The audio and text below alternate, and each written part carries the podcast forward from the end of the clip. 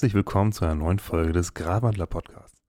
Ich hoffe, man hört es nicht zu sehr, dass ich ein bisschen erkältet bin. Äh, außer meinem Kranken selbst sind hier auch noch Felix und Lukas, wie immer. Nur mental krank, äh, sonst anders nicht, genau. Ausnahmsweise mal. Monumental krank. Nur Klingt mental, einem nicht guten- monumental. In einer guten äh, Rapper, deutsche Rapperband oder sowas. Monu monumental krank. Ja. Ja, Radical. Das äh, wäre höchstens, was ich über die, über die gegenwärtige Welt- und Wirtschaftsordnung sagen würde. Die ist monumental krank. Es ist äh, quasi ein Denkmal an äh, Irrsinn. Und nun ja, vielleicht haben wir in der heutigen Folge auch etwas darüber zu sagen, wie man die vielleicht etwas gesünder gestalten könnte. Doch bevor wir zum Folgenthema kommen, erstmal natürlich wie jede Folge unsere Klimauhr.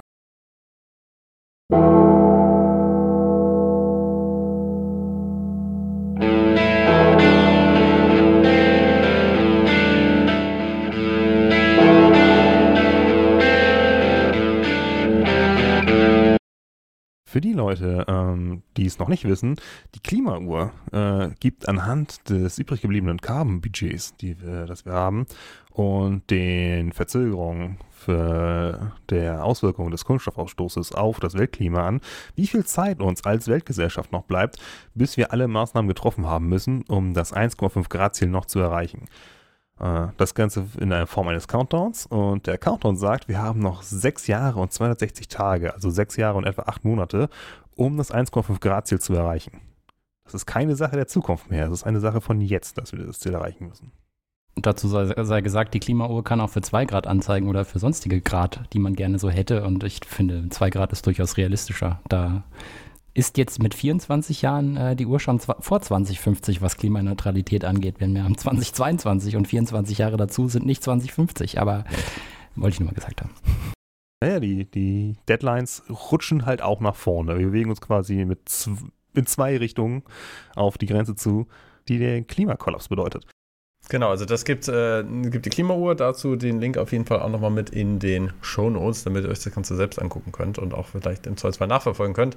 Allerdings gibt es ja nicht nur die Klimauhr, nicht nur diese schrecklichen Nachrichten, sondern vielleicht auch so ein paar Sachen, die uns selbst nochmal individuell bewegen und nicht auch nur euch. Und dafür dann einfach die What the Fact-Sequenz, die wir hier regelmäßig im Podcast haben. Nils, was hast du dir denn dazu einmal rausgesucht? Ja, okay. Äh, gute Nachricht und schlechte Nachricht. Ich fange mit der schlechten Nachricht an. Und zwar gibt es neue Erkenntnisse über Mikroplastik, was eigentlich nie eine gute Nachricht ist. ähm, das liegt aber daran, dass wir bisher extrem wenig über Mikroplastik wissen, nur dass es inzwischen eigentlich so ziemlich überall ist. Also wirklich überall, einschließlich unserer eigenen Körper. Und eine Forschergruppe hat herausgefunden, dass Mikroplastikkügelchen sich in die Membran von Zellen, also auch von unseren menschlichen Körperzellen, einlagern können und diese Zellmembran dann strecken und dehnen, bis diese Zellmembran ausfällt, was bedeutet, dass die Zelle kaputt geht. Also Zellschäden, die halt wirklich die Zelle komplett zerstören können. Hat jemand was von Blut-Hirn-Schranke ge gesagt? Juhu! Das ist auch, ja. Also bei einer Zelle wäre es jetzt nicht schlimm, kommt ein bisschen drauf an, wo sie ist, aber es gibt nur mal eine Menge Mikroplastik in der Welt. Kommt drauf an, wo die Zelle ist. Ja. Die eine Zelle, die Mikroplastik hat, genau. Ja, Also, Die Terrorzelle FDP in der Bundesregierung ist eine andere Angelegenheit als meine Hirnzelle. ja die, die haben Makroplastik. Ja, aber es erinnert mich daran, dass sie irgendwie jetzt gerade letztens auch wieder äh, Plastik in Muttermilch und so weiter nachgewiesen haben. Ne? Also irgendwie, das geben Mütter schon direkt an ihre Kinder weiter und so. Oh ja, unsere Körper sind durchsetzt von Mikroplastik und das Zeug ist anscheinend nicht komplett harmlos, äh, wenn es zu Zellschäden führen kann. Und danach, glaube ich, irgendwie durchschnittlich äh, äh, circa eine Scheckkarte pro Woche oder wie war das? Irgendwie sowas in der Art, ne? An Mikroplastik, die unser Körper aufnimmt. Bling, bling, bling, bling, bling. Mhm.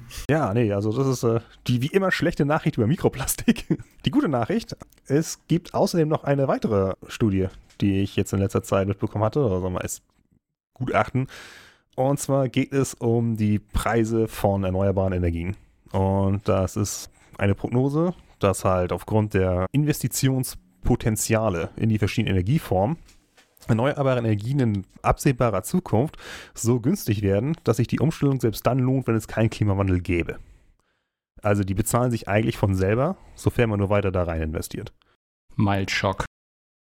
Das ist genau. Es ist jetzt vielleicht nicht etwas vollkommen Überraschendes, aber bisher war halt der große Vorteil, äh, abgesehen davon, dass sie billig sind, halt auch die, dass man halt nicht die Folgekosten des Klimawandels bezahlen muss, wenn man auf sie umstellt. Er stellt sich raus, selbst wenn diese Folgekosten irgendwie von einem extrem reichen Alien oder sowas übernommen worden wären, lohnt es sich immer noch auf die umzustellen. Elon Musk. Sobald Elon Musk auf dem Mars lebt, ist er ein Alien und verhält sich nicht nur wie eins. Das von extrem reichen Alien gesagt, das ist das Erste, was mir eingefallen ist. Ja, aber eins ist halt auch, weil es Leuten helfen würde. Also ein Alien, das so das Gegenteil ist von Elon Musk in der Persönlichkeit. Ja, wer sich auf jeden Fall freut, ist die FDP, weil der Markt könnte das auch ein bisschen regeln, ne? Sie strahlen dabei. Ja, genau. Also ich meine, das wäre vielleicht ein bisschen zu spät zu warten, bis die sich von selber tragen.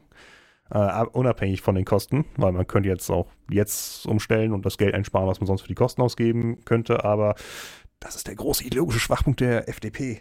Einer. Ja, aber ich habe das, äh, nehme das gerade so ein bisschen als ideale Überleitung und zwar, wenn wir gerade schon beim Thema Atom sind und so weiter. Also äh, schön, dass sich äh, auch China irgendwie dahinter gestellt hat, dass das nicht zu machen ist mit der Weltgemeinschaft, äh, falls die Russen da was machen. Aber was ich interessant fand, auch vom Gespräch mit einem Kollegen von mir, der sagte, dass äh, jede Menge Russen, die in der IT aktiv sind, gerade aus Russland rausgehen, weil sie da ja nicht mehr aktiv sein können, weil sie da geblockt werden und so. Und die dementsprechend gerne nach Armenien zum Beispiel gehen und da dann die, das Land irgendwie so vollgeballert wird von denen sehen, vor allem von Leuten, die Geld haben, dass die Preise für sämtliche anderen Leute in dem Bereich irgendwie nochmal mit ansteigen. Was effektiv heißt, die russischen Menschen an der Stelle werden nicht wirklich verhindert dann. Ja, okay, es wandert vielleicht nicht mehr nach Russland rein, das, das Geld und so. Aber äh, naja, dafür wird halt ein Armenien, was sowieso ja schon ein bisschen in Mitleidenschaft gezogen war von dem Konflikt mit den Türken, jetzt gerade auch nochmal damit beeinflusst. Aber äh, wenn man sagt, mit wegziehen und so weiter, äh, fand ich es auch interessant. In Münster und Ulm kann man nur, also wenn man Grundstücke verkauft, die nur an die Stadt verkaufen, beziehungsweise jeweils, wenn man neu was baut und so, muss die Stadt da bis zu einem gewissen Grade irgendwie mindestens immer dran beteiligt sein. Ähm, und die hat zumindest auch verschiedene Nachhaltigkeitskriterien, nach denen sie dann vergibt, irgendwie, wer dann da den Zuschlag kriegt und wer Sachen bauen darf und so. Ähm, und ich glaube, jetzt ganz frisch in Hamburg haben sie auch gesagt, dass man jetzt Grundstücke irgendwie nur noch an die Stadt verkaufen kann. Und die Linke sagt so, ja, ist ja schön irgendwie, dass man da Kriterien mit ansetzen können, aber wir wollen auch mindestens noch mal eine Mietpreisbremse da mit drin haben. Aber also es gibt schon mal Vorteile oder beziehungsweise eine Bewegung, wo die CDU und AfD irgendwie hart dagegen sind gerade in Hamburg, aber zumindest beschlossen wurde, ist, dass es in der Hinsicht auch mehr reingeht, dass sie nicht mehr Wohnungs- oder Investitionsspekulanten irgendwie bestimmen, was damit gebaut wird und wie und so. Erfüllt damit ja schon mal einen der einfachen Faustregeln für ethisches Leben. Lebe so, dass die AfD ein Problem damit hat. Damit kann ich gut leben, würde ich sagen. Faustregeln und die AfD passt. Ja, nee, also mein What the fuck der Woche oder besser gesagt die letzten zwei Wochen, wenn wir heute den 5. November haben, dazu gesagt, war auf jeden Fall, wie man es geschafft hat, die ja, Klimaaktivismus als demokratiegefährdende radikale Randgruppe oder Klimaaktivisten als solche zu bezeichnen. Ich meine, die Schnarrenberger von der FDP, man muss ja mal an Loriot denken. Der ist aber nicht Schnarren, nee, egal hat ja jetzt äh, aufgefordert, dass das Innenministerium sich die letzte Generation mal ganz genau anschaut und kommen damit tatsächlich halt auch irgendwie in den Medien voll gut weg. Also das, was man so an auf tagesschau.de und äh, heute und so die, die, die absoluten hier Welt sowieso, aber jetzt auch, was man noch irgendwie so halbwegs als fair betrachten könnte, dass die sogar bei diesem Bashing halt 1A mitgehen. Also es geht, geht, ging ja um diese, um diese, dieses Ereignis, wo angeblich durch Blockaden von Last Generation Krankenwagen blockiert wurde. Der aber, also für, für ein Event, was irgendwie, also eine, ein Unfall, der mehrere oder mehrere Kilometer von dieser Blockade entfernt ja, ich glaube, sie hatten die, die Autobahn blockiert, dadurch irgendwie sie auf, auf einer Schilderbrücke. Also sie saßen auf einer Schilderbrücke und die Polizei hat, ähm, also die Blockade sozusagen kam nicht von den Aktivisten, sondern von, den, von der Polizei. Also die saßen auf einer Schilderbrücke in dem Fall. Das ist mittlerweile hat die, ähm, haben die, die Sanitäter und die Polizei auch schon eine Auskunft darüber gegeben und haben das ebenso so beschrieben und trotzdem wird halt das Bashing weiter betrieben. Also es wurde mittlerweile längst klargestellt, neben der Tatsache, wenn du halt einen Stau hast und eine Rettungskasse da drin besteht, dann würden auch Krankenwagen und so weiter trotzdem mit durchkommen. Also irgendwie grundsätzlich den Stau zu haben, ist eine Argumentation von, wir dürfen keinen Stau mehr wegen irgendetwas haben, weil dann immer Menschenleben gefährdet werden. Dafür gibt es sowas wie die Rettungskasse. Neben der Tatsache, dass zumindest für diesen einen konkreten Fall die Feuerwehr auch mit gesagt hat, wir haben das trotzdem hinbekommen. So. Ne? Also in diesem konkreten Fall wurde auch kein, Lebens, äh, kein Leben gefährdet. Aber dass man jetzt sagt, irgendwie als Stauverursacher muss man sich jetzt irgendwie letzte Generation angucken, ist ein bisschen schräg. Das sowieso nicht. Aber wie, wie dieses, dieses Framing und diese, dieser Bullshit halt 1A übernommen wurde und von den, Media von den Medien halt auch wirklich mitge mitgezerrt wurde, mhm. fand, ich, fand ich ziemlich eklig in dem Fall. muss ich überlegen, die Hauptursache für Stau, vor allem in Berlin, wo der Fall durch, wo der Fall vorgekommen ist, sind einfach vollkommen verstopfte mit Autos überfüllte Straßen und äh, Falschparker aus, aus Dafür haben sie die A100 doch gebaut, damit das besser wird mit dem Verkehr. Komisch, irgendwie wird der Verkehr nie besser. Wie mehr aber Straßen man baut, desto mehr Autos sind irgendwie da. Ja, nee, aber das sind die Haupt, Hauptursachen und aus irgendwelchen Gründen gibt es da keinen gigantischen Aufschrei, obwohl mehr Leute durch überfüllten Verkehr sterben als durch Kundgebungen von Aktivisten. Ja, neben grundsätzlich der Tatsache ist es nicht auch mittlerweile erwiesen, dass du mehr du Platz für Autos baust, ne? dementsprechend denkst du, du schaffst mehr Platz für die, aber desto mehr Leute wollen mit dem Auto fahren und desto mehr Verstopfung hast du eigentlich. Klar. Also, also dementsprechend. Klar. Du schaffst Platz für extrem ineffizienten Transport, ne? Ja, wenn du Staus abschaffen willst, dann musst du halt die Straßen abschaffen, aber so weit wollen sie halt auch nicht gehen. Gut, aber äh, wir wollen halt gucken, dass wir nicht nur äh, Bashing von anderen äh, betreiben, sondern eigentlich gucken, wie kriegen wir denn eigentlich eine Erde hin, die für uns alle irgendwie dementsprechend mitgerecht wird. Und da haben wir uns ja. das Thema der heutigen Folge mit so ausgeguckt, ne? Ja, und damit haben wir uns jetzt zwei Monate nach dem Erscheinen des Buches mal Earth for All gekrallt. Das ist der Nachfolger, kann man sozusagen, von Limits to Growth von 1972, 73, bin mir gerade nicht sicher. Also ziemlich genau 50 Jahre seit äh, dem Club of Rome Bericht zu den Grenzen des Wachstums ist erschienen Earth for All und dazu eine ganz kurze Abhandlung mal dazu, was Earth for All denn, äh, denn nicht ist und was es ist. Es ist neben der Tatsache, dass es ein Buch ist, noch etwas mehr. Und äh, was Earth for All auf jeden Fall nicht ist, ist eine Amsa Ansammlung von Meinungen oder Ansichten, sondern äh, wirklich ein solide unterfüttertes äh, Gerüst für die Zukunft der Menschheit mit Fakten und mit Studien und Metastudien äh, bis zum Abwinken. Es enthält auch keine Vorhersagen der Zukunft, sondern maßgeblich Szenarien, auf die wir später eingehen werden. Und außerdem beinhaltet es auch keine Übersicht, was die Kosten des Klimawandels angeht, sondern es versucht tatsächlich vom Framing her in die Richtung zu gehen, dass uns das alles nutzt, was wir da ausgeben, dass das alles keine Kosten sind, sondern Investitionen in die Zukunft. Und äh, jetzt will ich aber auch ein bisschen beschreiben, was Earth for All ist, denn da wird es dann interessant, denn maßgeblich ist es ein ein Zusammen, eine Zusammentragung der Ergebnisse der Earth for All-Initiative seit 2020. Denn hinter Earth for All verbirgt sich nicht nur ein Buch oder äh, ein Modell, sondern eine ganze Kommission vieler Wissenschaftler, Soziologen. Die Liste ist unglaublich lang. Also es ist extrem, äh, wie sagt man, ähm, sektorenübergreifend, äh, interdisziplinäres Panel gewesen oder ist. Und das Buch versucht keinerlei Ideolo Wirtschaftsideologien durchzusetzen. Also es ist jetzt nicht irgendwie linke Propaganda oder sowas, wie manche es wahrscheinlich bezeichnen. Und hinter dem Earth for All Modell steht die Transformational Econ Economics Commission. Und das ist eben jenes multikulturelles internationales Team, wo man unter Umständen vielleicht auch Maya Göpel, die Frau Dr. Maya Göpel kennen könnte, aber auch ein paar andere, mhm. die daran mitgeschrieben haben. Das war jetzt so eine, die einzige, wo, die, wo ich sagen muss, die kennt eigentlich mittlerweile jeder, der so ein bisschen mitliest sich mit dem Thema beschäftigt. Ne? Also grundsätzlich ist der Club of Rome ja auch eine zusammen, ein Zusammenschluss von verschiedenen, vielen Wissenschaftlern. Also das ist nicht, dass jeder da irgendwie mit dazukommen kann und sagt, ich möchte jetzt Mitgliedsbeiträge zahlen oder so und bin dabei, sondern es sind halt schon verschiedene, ja, verschiedene Wissenschaftler, wie gesagt, die sich schon sehr früh irgendwie mit dem Thema beschäftigt haben und sagen irgendwie, wie sieht eigentlich unsere mögliche Zukunft aus? Und wie gesagt, äh, die Vorhersagen, die sie in ihrem alten Buch getroffen haben, sind ja zu sehr großen Teilen sogar auch nochmal konkret mit eingetreten. Und die haben auch dieses Modell dann, glaube ich, etwas nochmal weiter hier drin betrachtet. Es sind sowieso schon jede Menge Wissenschaftler, dementsprechend dicht ist das Ganze auch und von Fakten und Experten getragen. Genau, und äh, ganz explizit ist Earth for All äh, eine Ansammlung von Modellen, systemdynamischen Modellen, die versuchen, Szenarien zu beschreiben unter bestimmten Voraussetzungen oder Gegebenheiten. Und besonders also spezifisch einge eingehen tut das Buch auf äh, das Szenario Too Long, äh, Too Little Too Late und Giant Leap. Too Little Too Late ist sozusagen äh, so, wie es weitergeht, wenn wir jetzt, also weiter wie, weiter wie äh, bisher. Äh, und Giant Leap beschreibt sozusagen den, ja, den, das, was gefordert wird. Also die massiven Investitionen und äh, auch Regulierungen und ein sehr progressives Panel an Reformen. Außerdem werden fünf Maßnahmengebiete mit sofortigem Handlungsbedarf beschrieben, die sogenannten Kehrtwenden, auf die wir auch gleich in Detail eingehen werden.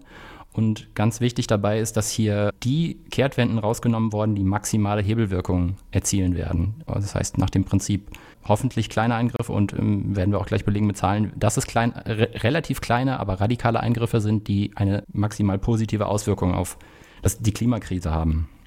Und für viele, unter Umständen auch, für, also äh, unter anderem auch für mich, klangen einige der Sachen in Earth for All jetzt nicht unbedingt neu. Also ein paar von den Sachen klangen wirklich so, ja gut, das haben sie vor 50 Jahren schon gesagt. Aber das Interessante an dem Buch ist wirklich, dass es alles zusammengetragen wurde und natürlich auch mit massiven Studien unterfüttert und in Prognosen verwandelt wurde. Genau, und wenn wir dann dementsprechend gucken, was das, äh, wenn es nicht so viel Neues ist, was sagt das Buch denn eigentlich über sich selbst? Dies ist ein Buch über unsere Zukunft, die kollektive Zukunft der Menschheit in diesem Jahrhundert, um genau zu sein. Die Zivilisation steht an einem Scheideweg. Dieses Buch will darlegen, dass die Zukunft der Menschheit langfristig davon abhängt, ob unsere Zivilisation, eine bewundernswerte, unbekümmerte, vielgestaltige, inspirierende und verwirrende Zivilisation, in den kommenden Jahrzehnten fünf außerordentliche Kehrtwenden vollzieht.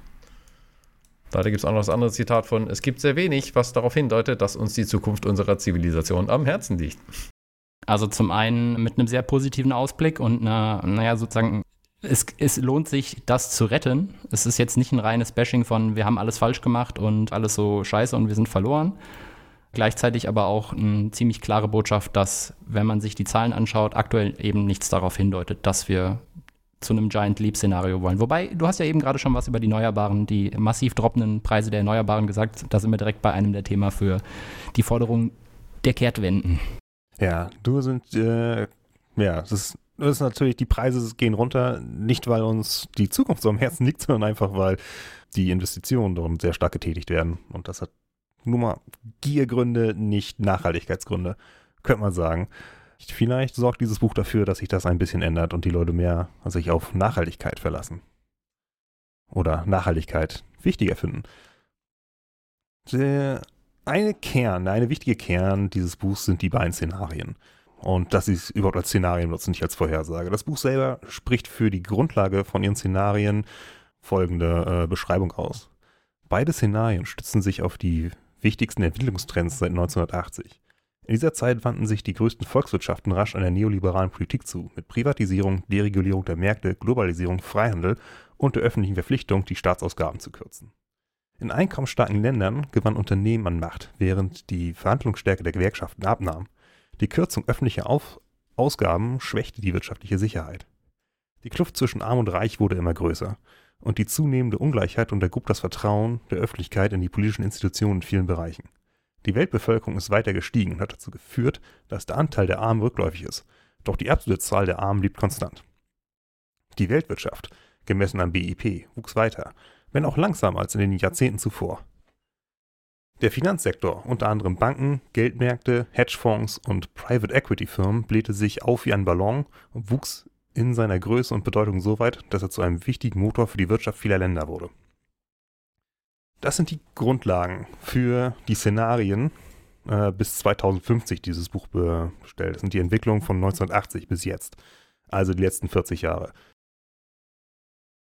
Wenn man sich äh, anguckt, was dieses Szenario überhaupt heißen soll, bisher wurde ja, also in vielen Diskussionen vorher, war das Framing, wie man äh, über die Entwicklung der Gesellschaft oder des Planeten in Zukunft gesprochen hat, eher wie eine Vorhersage betrieben oder eine Prognose. Das heißt, okay, äh, dies und dies wird sich in diesem Jahr entwickeln oder bis zu diesem Jahr entwickeln. 2030 werden wir so und so leben oder der Kollaps der Ökosysteme ist 2060. Ähm, solche Sachen. Das ist sehr oft im Diskurs gewesen, hat aber ein paar kräftige Nachteile. Der eine ist dann natürlich, dass sich das so anhört, als wäre das okay, das ist jetzt hier die Zukunft, so wie sie ist, das ist das Schicksal, das ist absolut der Fall. Und dementsprechend natürlich die weitergehende Gefahr, dass man sagt, wenn das die Zukunft ist, wenn die Erde 2060 untergeht, warum sollte ich da noch was tun? Warum, wozu denn überhaupt? Ne? Es ist ja sowieso Weltuntergang demnächst. Ja, wenn es schon komplett gesetzt ist und gewissermaßen, dass es sich sowieso nichts mehr dran rütteln lässt oder so. Ja. Genau, so, so ist ja auch wie von vielen Leuten die Sache wahrgenommen wird. Ach so, ja, die Welt geht bald unter. Okay, ja, dann freue ich mich, mache ich nochmal Party dann muss ich mich ja nicht damit befassen. Genau, man kann auch nicht sagen, wenn Schicksal ist, dann muss ich ja eigentlich keine Angst davor haben, oder zumindest sollte ich nicht, weil dann ist ja, wenn es unvermeidlich ist, ja, muss ich es hinnehmen. Akzeptiere das einfach mal. Das erinnert mich so ein bisschen an Nostradamus, ne? Mit irgendwie im Jahr 2000 geht die Welt unter und was machst du dann noch in deinem letzten Jahr bloß? Das ist, äh, ich sag mal so, an dieser Stelle etwas mehr Belege dafür gibt, dass es wirklich so ist und nicht nur irgendwie eine astrologische Uhr, die sagt irgendwie, oh, die Uhrzeit ist zu Ende. Und zum Glück ist das Buch nicht wie Nostradamus Kram in so kleinen Mini-Gedichten geschrieben, die alles heißen können. Der Kenner spricht.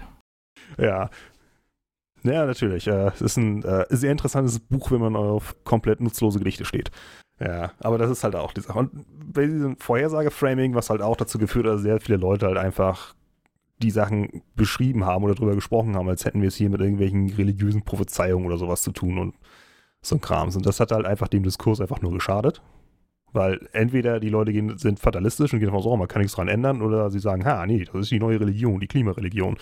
Was auch dazu führte, dass man sich ernst genommen hat und nicht äh, sich ernsthaft damit beschäftigt hat.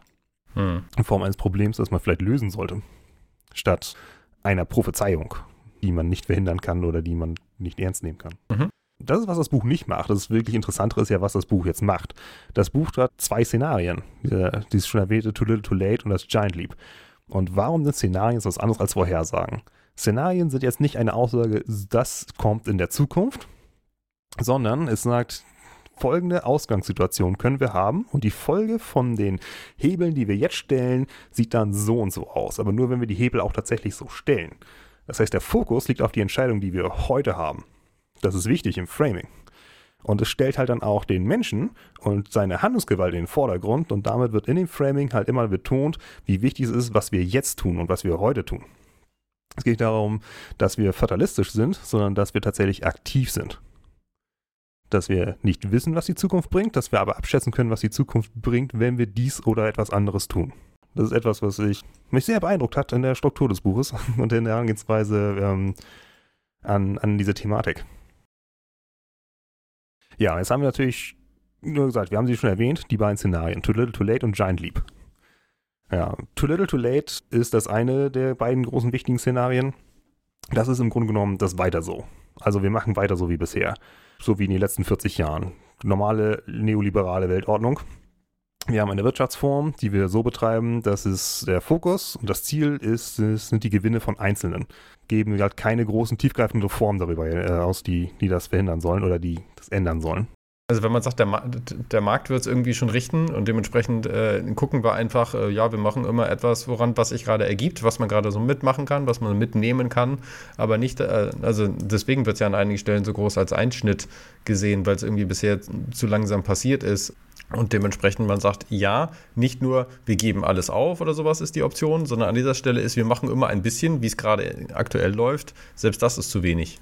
Genau. Das heißt, es ist immer noch zu wenig zu spät. Und an der Stelle ist das Buch ja schon, also ist dieses Szenario ist ja schon eine Art Prognose und schon eine Art Vorhersage für wenn wir jetzt nicht, also wenn wir so weitermachen wie bisher mit äh, seit den letzten 50 Jahren oder 40 Jahren, wird man bestimmte Folgen erwarten müssen. Genau, aber es ist halt abhängig davon, was wir heute, also die Entscheidung, die wir heute treffen. Und es ist tatsächlich nicht mal nur so, dass es hieß, okay, man macht sehr wenig und lässt es den Markt regeln. Auch in diesem Szenario machen die Staaten ab äh, ein gewisser Zeit in der Zukunft sehr, sehr viel.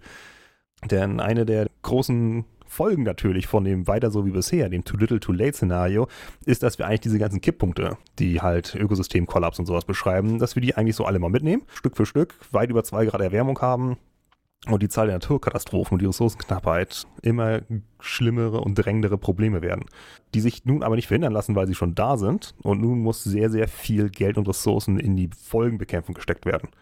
Und zwar unglaublich viel Geld und unglaublich viele Ressourcen. Wie wir auch hier im Podcast öfter mal betonen. Das heißt, selbst da ist nicht die, das ist nicht das Szenario des kleinen Staates. Es gibt dann keinen kleinen Staat mehr, der nicht viel macht, weil der Staat ständig neue Ressourcen ausgeben muss, um halt Deiche zu bauen, um Leute umzusiedeln, weil sie über Fluten gesichert sitzen. Dann ist Ende mit Schuldenbremse, dann ist es vorbei. Schuldenbremse, ja, von wegen. Kann man froh sein, wenn es noch Renten gibt, ey. Ja, aber das ist natürlich, das sind halt nicht nur die ökonomischen Kollaps, auch der soziale Kollaps ist dabei. Ähm, die Leute werden halt unzufriedener, weil sie halt auch sehen, oh fuck, hier ist ja eigentlich nichts mehr für ein anständiges Leben. Man nutzt es eigentlich nur noch um zur Katastrophenbekämpfung. Sind sie halt auch sauer und wählen halt einfach wild aus Protesten der Gegend rum.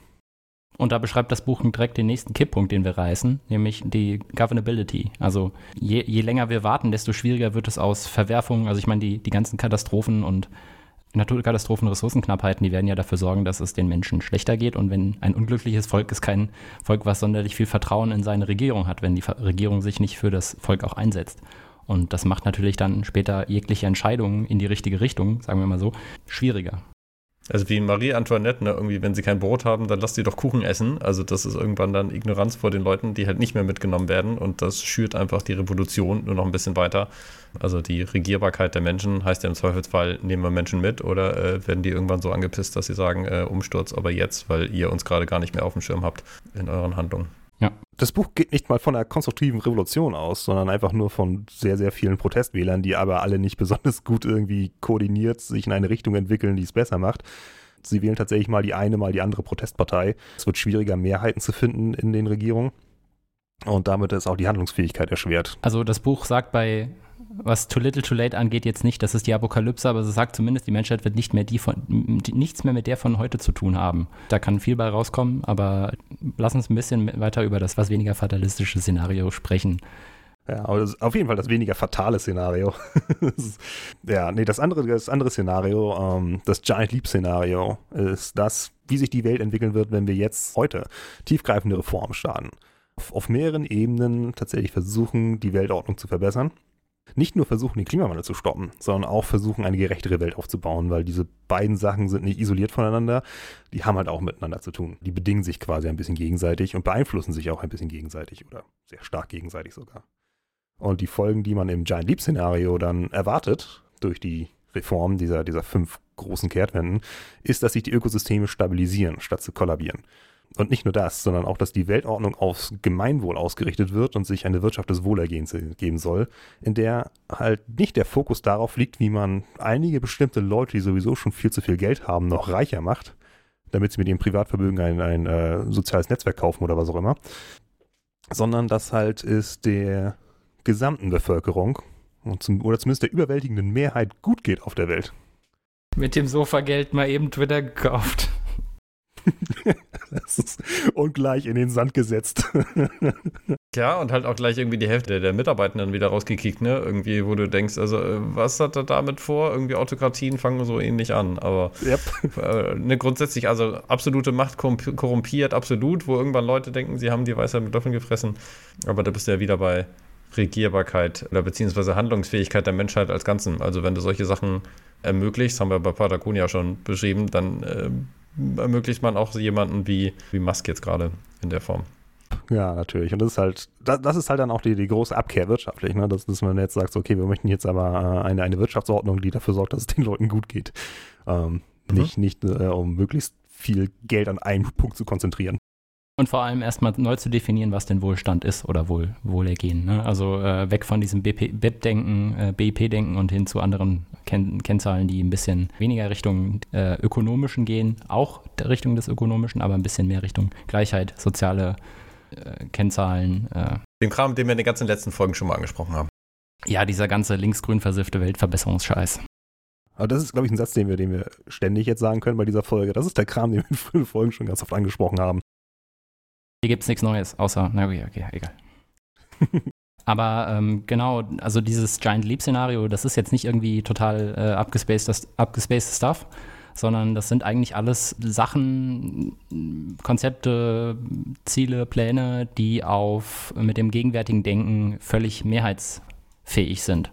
Diese disruptiven Kehrtwenden, das sagen, sagt das Buch auch selbst über sich, diese radikalen äh, Wenn, äh, Kehrtwenden, zielen hauptsächlich auf äh, diesen sozialen und ökologischen Kollaps hin und macht relativ deutlich, dass das nicht irgendwie zwei Sachen sind, die parallel existieren, sondern dass die direkt abhängig voneinander sind. Da werden wir gleich nochmal näher drauf eingehen. Und es handelt sich ja auch nicht um Utopien. Also das ist jetzt, das ist, ich, ich wurde eben schon dafür gescholten, dass ich gesagt habe, dass es ideologiefrei ist, das Buch. Aber es ist, wenn man jetzt mit Ausnahme der Tatsache, dass äh, man natürlich bestimmte sachliche, objektive Ke Kennzahlen für, mehr, für Wohlhaben, äh, Wohlstand haben kann, dann ist es doch, es versucht nicht eine bestimmte Ideologie abzubilden, haben wir uns darauf geeinigt. Also es ist kein, keine linke Propaganda.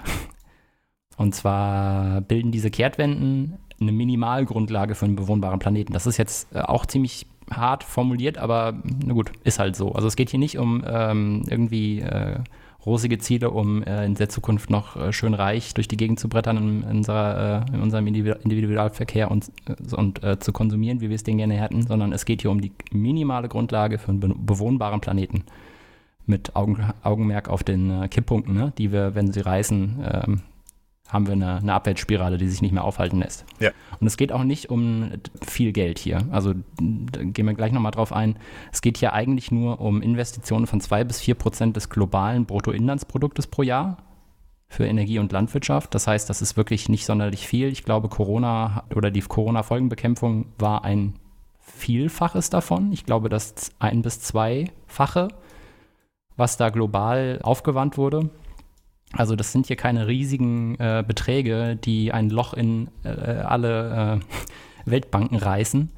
Es geht auch nicht um Wissen, denn ganz klar hier, es geht nicht darum, dass wir Innovationen brauchen, sondern es geht darum, dass wir innovative Technologien nutzen und einsetzen. Also es geht nicht darum, dass wir mehr Innovationen brauchen, sondern dass wir sie einsetzen. Und in der Hinsicht bringt Earth for All jetzt keine neuen, wirklichen, also keine wirklich neuen, für Leute, die sich dafür interessieren, für das Thema, keine wirklich neuen Erkenntnisse, sondern bringt eben dieses systemdynamische Modell mit rein und zeigt die Dynamik von bestimmten Hebelwirkungen auf und eben die Zusammenhänge dazwischen. Und ganz klar, das hat, hast du eben schon gesagt, natürlich nicht die Kräfte des Marktes. Das, da würde ich, äh, mit der Formulierung würde ich überhaupt nicht in die Nähe von dem Buch gehen. Und das Allerwichtigste ist, dass das Buch eigentlich nur einen Zeitraum bis 2050 beschreibt, weil danach ist sowieso vorbei. Wenn wir Too Little Too Late machen, brauchen wir, glaube ich, bis 2100 gar nicht groß nachdenken, weil dann wird es nicht schön. Also es geht hier wirklich um Kehrtwenden, die bis 2050 getroffen und abgeschlossen sein müssen. Das heißt ja nicht, dass es danach, also Weltuntergang ist oder sowas, sondern es ist halt einfach nur ein, die soziale Welt auch nur leider halt extrem stark darunter, dass man halt sich einfach nur dumm und dusselig zahlt als, als äh, Weltgemeinschaft. Ich glaube, ich lehne mich nicht so weit aus dem Fenster, dass man in bestimmten Gesellschaften der Welt dann definitiv nicht mehr wird leben wollen. Das auf jeden Fall. Was Armut, äh, Zerfall angeht. Genau, ich glaube, wir müssen jetzt nicht in die apokalyptischen Darstellungen davon Genau. irgendwie mit einsteigen, äh, weil das einigermaßen klar ist, sondern eher vielleicht sagen, welche fünf Kehrtwenden es denn eigentlich sind. So sieht's aus. Also lass uns mal anfangen und zwar mit der Armut, die erste Kehrtwende. Und dazu sagt das Buch, wir haben uns immer so ein bisschen ein paar Zitate rausgeschrieben, die sehr aussagekräftig waren. Hier sagt das Buch, wir wissen, dass die reichste Milliarde Menschen 72 Prozent der globalen Ressourcen verbrauchen, während es den, bei den ärmsten 1,2 Milliarden nur 1 Prozent sind. Die meisten natürlichen Ressourcen fließen also in den Konsum der reichsten Gesellschaften, die allerdings nur einen Bruchteil der Konsequenzen tragen, was eine zutiefst ungerechte Situation ist. Und die größten Probleme sieht das Buch zum Thema Armut bei der Tatsache, dass Armut den politischen Spielraum einschränkt. Das heißt, dort, wo viel Armut her- herrscht, sind die Möglichkeiten, die Klimakrise politisch zu bekämpfen, sehr schlecht. Auch hier Kipppunkte. mm, Ne? Also wenn es schwieriger wird auf, aufgrund von äh, Armut, dann wird es auch schwieriger, was dagegen zu tun. Ein großes Kapitel ist außerdem, dass die Weltbank und Währungsfonds einkommensschwache Länder durch Handelspolitik in der Zange halten und diese Länder dann überhaupt nicht in der Lage sind, Investitionen in soziale Politik zu tätigen, weil ihnen schlicht und weg das, das Geld fehlt. Ja, desto weniger du dein eigenes Geld verdienst und dementsprechend dich von anderen Leuten unabhängig machst, desto mehr hängst du von solchen globalen Institutionen ab, die dann Genau. äh, vielleicht eher im Interesse der größten Anteilseigner, also Geldgeber irgendwie nochmal mitstehen, äh, handeln, als auch auf der anderen Seite vielleicht Sachen rein, äh, als Regeln und so weiter reinstampfen, die so grob sind und vielleicht nicht zwingend dich zugeschnitten sind. Also man erinnert sich mal irgendwie an das White Savior-Syndrom, ne, wo Leute nach Afrika gehen und sagen, wir wissen, wie ihr Sachen be se- besser macht, aber die Gesellschaft selbst irgendwie gar nicht, gar nicht so funktioniert wie die europäische Gesellschaft. Und dementsprechend dann man sagt, okay, also eigentlich sollten wir dafür sorgen, dass die Leute selbst besser unterwegs sind. Haben wir in anderen Beispielen ja schon mal mit gehabt, irgendwie bedingungsloses Grundeinkommen oder ähnliches. Kann zumindest mehr, ein bisschen mehr Freiraum schaffen, auch wenn es nicht die absolute Rettung davon ist. Aber wenn Leute für sich selbst sorgen können, dann wissen sie, was ihnen selbst am besten tut und was wichtig ist, ohne dass man da von anderen Leuten abhängt. Ein weiterer schädlicher Punkt, der Armut beschleunigt und damit auch die Klimakrise beschleunigt, ist die äußerst schädliche Freihandelspolitik. Da können wir gerade vielleicht auch mal über Sü Südamerika und Lateinamerika, äh, Latein- und äh, Mittelamerika sprechen, wo das anscheinend einen relativ positiven Drift aktuell nimmt. Ich glaube, der neue, noch nicht, noch nicht äh, ver veramtlichte Präsident Lula hat ja, glaube ich, jetzt schon gesagt, dass Mercosur etc., äh, dass er das kritisch sieht und generell, ich glaube, die meisten großen Volkswirtschaften in Mittel- und Lateinamerika sind tatsächlich jetzt von links, ich würde jetzt fast schon sozi sozialistischen Regierungen. Also zumindest äh, auch in anderen Ländern mit Kirchner und so weiter, es geht ein bisschen wieder davon weg. Also ich sag mal, es hat ein bisschen mehr Bewegung in Richtung von Extremen insgesamt. Also irgendwie ja. ähm, Lula an sich äh, ist und war ja auch schon immer relativ links, hat seine eigenen riesigen Korruptionsskandale davon äh, freigesprochen. Ist immer die Frage von, wenn Politiker jetzt irgendwie mehrfach angeklagt wurden, irgendwie und das wieder abge, abgeschüttelt wird, irgendwie wie gehen wir damit Korruption um? Sind solche Le Leute dann überhaupt die richtigen, uns zu regieren? Aber wenn alles immer extremer wird, dann sind natürlich auch mehr Anklagen von der anderen Seite zu erwarten. Ja, ich wollte das jetzt gar nicht so ins völlig Positive ziehen, aber man kann, das hatte ich mir auch angeschaut, auf jeden Fall feststellen, als er das letzte Mal Präsident war, wurden beispielsweise Gesetzgebungen deutlich stärker, also deutlich stärkeres Policing, was Abholzen angeht, was generell allgemeine Zerstörung von natürlichen Ressourcen angeht, war er deutlich, da, da gab es durchaus, durchaus mehr Policing als unter Bolsonaro, was nicht sonderlich schwierig ist, muss man dazu finden. Ja, was ich aber interessant finde, weil Lula selbst ja eigentlich, glaube ich, äh, auch ein Industrie- und Minenarbeiter war, also hat irgendwie, glaube ich, ein bisschen mhm. was an mhm. seinen eigenen Fingern verloren, irgendwie hat äh, keinen Hauptschulabschluss. Also dementsprechend könnte man sagen, der wäre vielleicht eher prädestiniert dafür gewesen, irgendwie zu sagen, wir müssen mehr für die Minenarbeiter machen und so weiter, was Bolsonaro alles gemacht hat, aber er ist trotzdem etwas rationaler mit dabei und auf dem internationalen Parkett auf jeden Fall auch etwas besser und etablierter dabei. Ähm, und ist ja auch gleich schon jetzt, bevor er eingeführt ist, auf die Umweltkonferenz geflogen als Repräsentant. Also da ist zumindest ein bisschen mehr Hoffnung dabei. Schauen wir mal. Genau wir, ich, dazu noch zu sagen, also ein ganz essentieller Punkt, was Armut und Wachstum angeht und Wirtschaft in dem Buch, ist, dass ganz klar gesagt wird, wir brauchen Wachstum, aber nicht im, sozusagen in unserem Teil der, der Welt, sondern im bis jetzt sehr ausgebeuteten globalen Süden brauchen wir viel Wachstum und der wird sowieso kommen und jetzt muss man versuchen, möglichst stark in eben diese Innovationen, diese Innovationen dort zu pushen, die eben grüne Innovationen sind. Also nicht zu gucken, dass die ihren Wohlstand jetzt aufgrund von fossilen Brennstoffen hinbekommen, sondern genau dort zu unterstützen, dass das eben ein grüner, ein grüner Boost ist. Also idealerweise gleich die äh, schädlichen Dinger überspringen. Genau. glaube ich, auch schon mit der die Diskussion bzw. die Thematik, ne? Also wo Leute gleich äh, gesagt haben, wir brauchen keine Festnetztelefone mehr, wir gehen direkt irgendwie in, aus, ja. in Mobil rein. Aber ähm, wenn jetzt gerade die Energieerzeugung irgendwie mit Kohlensachen irgendwie günstiger ist und China die teilweise nochmal mehr mit subventioniert, dann müssen wir eigentlich denen die Technologie bereitstellen äh, und nicht erst sagen, ja, erforscht das mal selbst. Also Technologie übergeben beziehungsweise ähm, auch Geld und Investitionen geben, wenn das Ganze in unserem Sinne auch sein soll. Ja, oder mit, mit Blick auf, auf Corona und Impfstoffe eben halt auch den Schutz von geistigem Eigentum vielleicht in der Hinsicht ein bisschen lockern, damit solche äh, Länder eben auch diese Innovationen durchdrücken können zu einem guten Preis. Und da macht es zum, vor allem die EU ist sehr schwierig, den, in afrikanischen Ländern und auch südostasiatischen Ländern, was das angeht, auf eine Handelspolitik was, was gerade so das, die Lockerung von schon schutzgeistigen Eigentums angeht. Also eine der wichtigsten Erfindungen, um Verkehrstotenzahlen zu reduzieren, der Sicherheitsgurt, der Erfinder hat auf das Patent verzichtet. Also alle, alle Leute sollen sich diesen, also ja, ja. den Dreipunktgurt, ne? alle, alle Leute sollen diesen Dreipunktgurt in ihre Autos einbauen können, weil das ist einfach besser. alle Hersteller sollen das machen können. Das funktioniert besser und die Leute sterben davon nicht. Ich finde es interessant, wie das immer, also jetzt denke ich wieder an Musk, der mal angekündigt hat, dass er seine ganzen Tesla-Patente irgendwie einmal teilen wird, aber ich glaube, ein Teil davon steht immer noch mal aus, ne? Also, ist klar. Nee, ist immer noch nicht passiert. Okay. Wird auch nicht mehr. Also Baseline, was das Thema Kapitel Armut angeht, ist, man kann sagen, Armut erschwert Investitionen in Nachhaltigkeit und Zugang zu besserer Technologie. Die Schuldigen sind dabei nicht, dass das Geld irgendwie fehlt, also auch, ähm, aber dass wir vor allem durch sehr einschränkende Handelspolitik, also wir beuten weiterhin den globalen Süden aus und wir erleichtern ihm nicht den Weg in eine direkt grüne Zukunft. Und außerdem begünstigt Armut an sich schon mal den Klimawandel. Also es ist nicht so, dass das irgendwie, wie gesagt, so ein paralleles Ding wäre, sondern Armut fördert den Klimawandel. Hatten wir auch eine Folge drüber.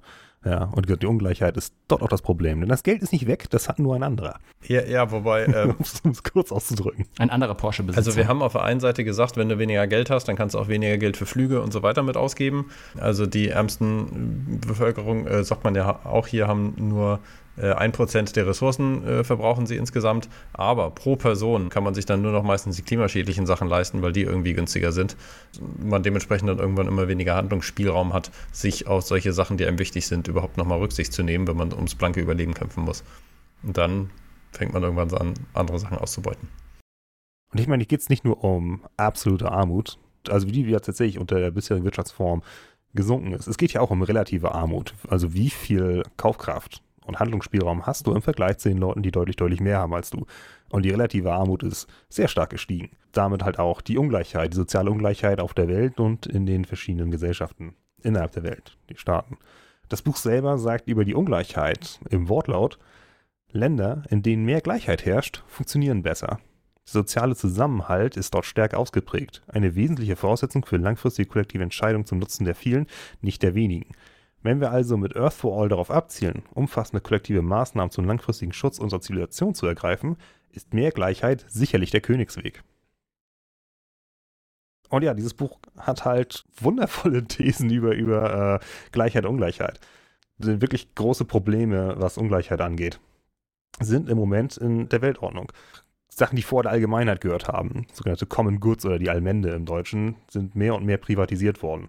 Und wir benutzen halt einfach komplette, nicht mehr wirklich zulässige Kennzahlen wie das BIP, die zwar ansagen, wie schnell die Wirtschaft wächst, aber nicht viel darüber sagen, wie gut es in diesen Gesellschaften tatsächlich aussieht.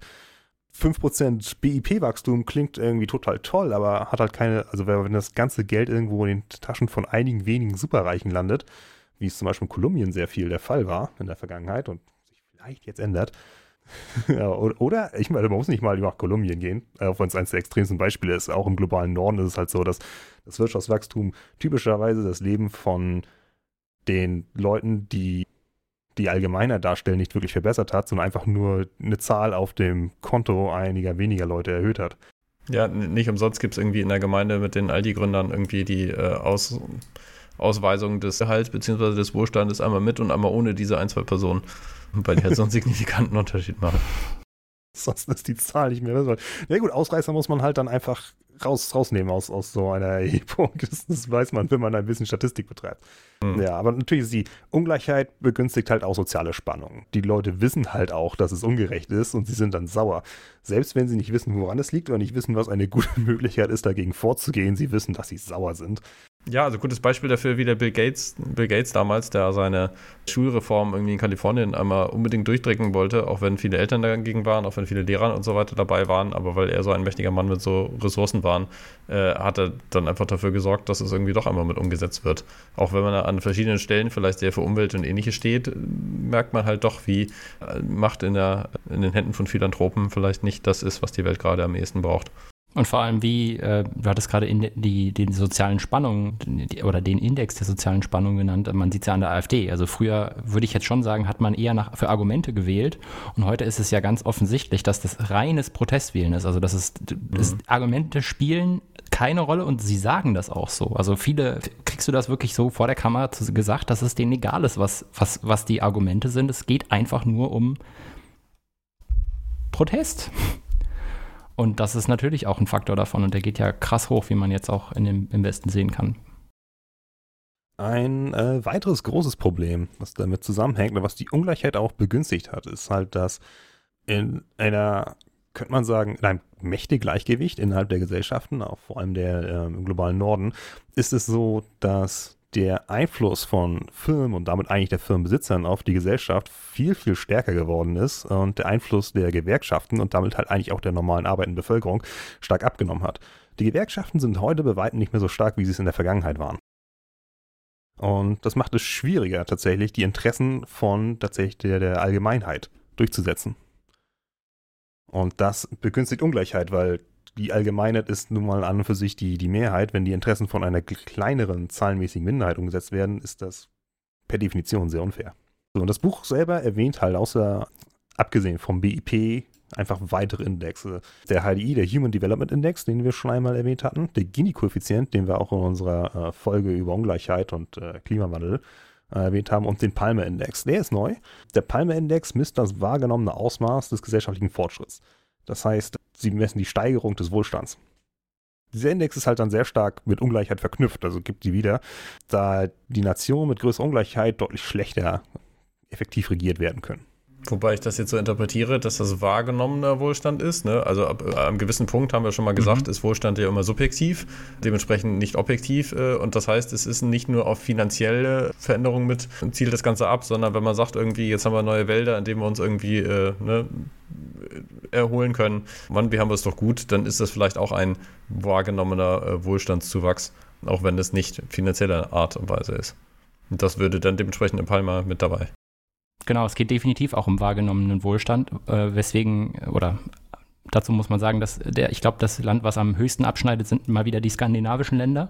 Hm. Also die haben einen Palmer-Index von 1 und das ist auch das, was das Buch anstrebt. Wir müssen zu einem globalen Palmer-Index von 1 kommen. Und ein ganz interessanter Side-Fact ist, dass man festgestellt hat, dass Reiche in Skandinavien deutlich glücklicher sind, das ist jetzt natürlich schwierig zu messen, aber wenn man, wenn man das versucht, objektiv zu messen, deutlich glücklicher sind als viel, viel, viel, viel reichere Leute in Ländern, die einen deutlich höheren Palmer-Index haben. Also nicht eins, sondern zwei oder drei. Das heißt, Deutschland, ich glaube, ist auch über zwei. Also da geht es auf jeden Fall um wahrgenommenen Wohlstand. Was ist denn diese Skala dann? Also die geht von bis von wo bis wo? Eins aufwärts. Okay, und eins heißt, die Leute sind alle gleich glücklich, oder? So, so, so, so krass habe ich mich nicht mit beschäftigt, aber je niedriger dieser Index oder je näher an eins er ist, desto wahrgenommener gleich fühlt sich die Gesellschaft. Mhm was das Buch auch ähm, sagt und was auch ziemlich wichtig ist, Gesellschaften mit höherer Gleichheit sind einfach glücklichere Gesellschaften. Also das geht es allen besser. Und es ist nicht nur ein Durchschnittswert, dass man sagt, so Gesellschaften jetzt sagen wir in den USA oder Saudi-Arabien oder sowas, da geht es den Reichen sehr gut und den Armen einfach nur sehr schlecht. Die reichen Leute in Skandinavien, sagte, wie Lukas auch schon sagte, geht es besser als den reichen Leuten in den USA. Und das liegt wahrscheinlich, mit höchster Wahrscheinlichkeit daran, dass die Gesellschaft insgesamt gleicher ist. Die reichen Leute in den USA leben im Grunde genommen in ständiger Angst, dass irgendjemand in ihr Haus einbricht und sie umbringt, weil die an ihr Geld ran wollen. Ist ja wirklich so. Die, die verschließen sich hinter irgendwelchen in extra Vierteln, wo eine Mord drumherum ist und regelmäßig ein privater Wachdienst und die Polizei da rumfährt, damit bloß keiner von den armen Leuten da über die Mauer klettert und ihnen die Häuser einbricht. Mhm. Äh, während einer Gesellschaft mit höherer Gleichheit ist natürlich die Kriminalität geringer und deswegen hat man als Reicher weniger Angst. Es geht insgesamt besser. Ja, und da kommen wir direkt wieder zu einem Punkt, der sich so ein bisschen so liest, als hätte man das nicht vielleicht schon mal vorher bekommen, weil schon mal gelesen. Äh, weil wir sind jetzt mit den Problemen, die das Buch, Buch sieht und mit den, äh, den, den, äh, ja, den Problemen durch und jetzt auch ein bisschen über die Ziele, um das zu lösen, sprechen. Als einen der Punkte ist hier vor allem die Demokratisierung der Wirtschaft und massive Umschulung von Arbeitnehmern genannt. Auf uns alle kommt eine sehr große, eine Zeit der sehr großen Umbrüche, Krisen und ja, etc. pp. zu. Das heißt, je mehr wir in der Lage sind, uns vom einen aufs andere Jahr vielleicht äh, umzubilden und äh, vielleicht einen anderen Karriereweg einzulegen, desto resilienter sind wir für eben diese Krisen. Dazu noch eine Verständnisfrage. Das heißt irgendwie, wenn ich jetzt mehr Bildungsangebote biete, wie zum Beispiel ein Autobauer irgendwie in Süddeutschland kann demnächst auch irgendwie mit Elektrotechnik umgehen oder jemand, der Heizung, Gasheizung einbaut, kann auch irgendwie andere Heizung einbauen. Äh, sowas? Also, dass du sagst, wir geben genau. Bildungsangebote und die Leute genau. können sich selbst eher einen Job aussuchen, indem wir ihnen andere Sachen möglich machen. Genau, genau. Also die, den Umstieg, jetzt, ich bin jetzt kein Automechatroniker mehr, der sich mit Verbrennern auskennt, sondern ich schule jetzt um auf Elektromotoren. Jetzt, das stimmt, das ist mir jetzt als erstes eingefallen. Ich will jetzt nicht auf, auf äh, Elektroautos äh, hinweisen damit, aber so als Beispiel die Möglichkeiten, mhm. einen Karriereweg einzulegen, wenn sich anbahnt, dass man als Kohlearbeiter bald nicht mehr sonderlich viel Geld verdient, dann ist das eine Ermächtigung der Bevölkerung, die dazu führt, dass sie resilienter für Krisen wird. Und die eine Grundlage, wie, wieder, ne? also hier geht es um Grundlagen oder um Grundvoraussetzung ist zum Beispiel ein Bürgerfonds oder eine allgemeine Grunddividende. Und äh, auf, äh, dass das vor allem für Frauen essentiell ist, darauf gehen wir dann nächstes nochmal drauf ein, aber also das, das, Stresslevel von ich bin auf dem Abstellgleis und ich weiß nicht mehr, wie die Zukunft aussieht, muss dementsprechend bei mir selbst an radikale Maßnahmen denken, das irgendwie ein bisschen mehr abzustellen, würde ich sagen. Ne? Also ich sehe hier Stärken mhm. der, der, Gewerkschaften, ähm, sehe ich auf der einen Seite vielleicht nochmal mit positiv, auf der anderen Seite sehe ich, dass wenn Leute als digitale Nomaden oder ähnliches leben wollen und sagen, die, die Gewerkschaften, zumindest so wie sie heute ausgerichtet sind, haben eher mal ein Problem von, dass sie nicht mehr den Anforderungen der Leute, die sie eigentlich vertreten, sich entsprechen. Also wenn man sagt, irgendwie auf jeden Fall gute Voraussetzungen am Arbeitsplatz und ähnliches. Und wenn man sagt, jetzt geht das mehr in Richtung Heim Heimarbeitsplatz, dass sich da neue Herausforderungen stellen, denen die Gewerkschaften in der aktuellen Haltung, sage ich mal, irgendwie vielleicht noch nicht ganz ge gewachsen sind. Aber äh, grundsätzlich, dass man sagt, man will die Macht der Arbeitgeber rausnehmen und gucken, dass Leute ein bisschen mehr wieder an ihre eigenen Zukunft denken können. Also vieles an Produktivität ist bisher in mehr Gehälter gegangen, Arbeitszeitreduktion und ähnliches wäre auch mal wieder interessant. Sowas kriegt man, glaube ich, eher nur mit stärkeren Ge äh, Gewerkschaften durch oder zumindest einer Sammlung von den Mitarbeitenden, wenn die nicht nur als Einzelpersonen auftreten. Auf jeden Fall. Und das wirklich was ich toll finde an dieser Idee von dieser allgemeinen Grunddividende, die dieses Buch vorschlägt. Es ist nämlich nicht einfach nur das gleiche wie das BGE. Die Finanzierung ist nicht nur über ähm, schön hohe progressive Steuern, obwohl das auch ein Vorschlag ist, also auch eine Grundlage ist, die das Buch macht, eigentlich als eine der ersten Sachen. Die allgemeine Grunddividende wird auch dadurch finanziert, dass wenn man etwas aus einer Allmende herausnimmt, also aus etwas, was eigentlich allen Leuten gehört, wie unsere Ökosysteme, dann bezahlt man dafür als Firma.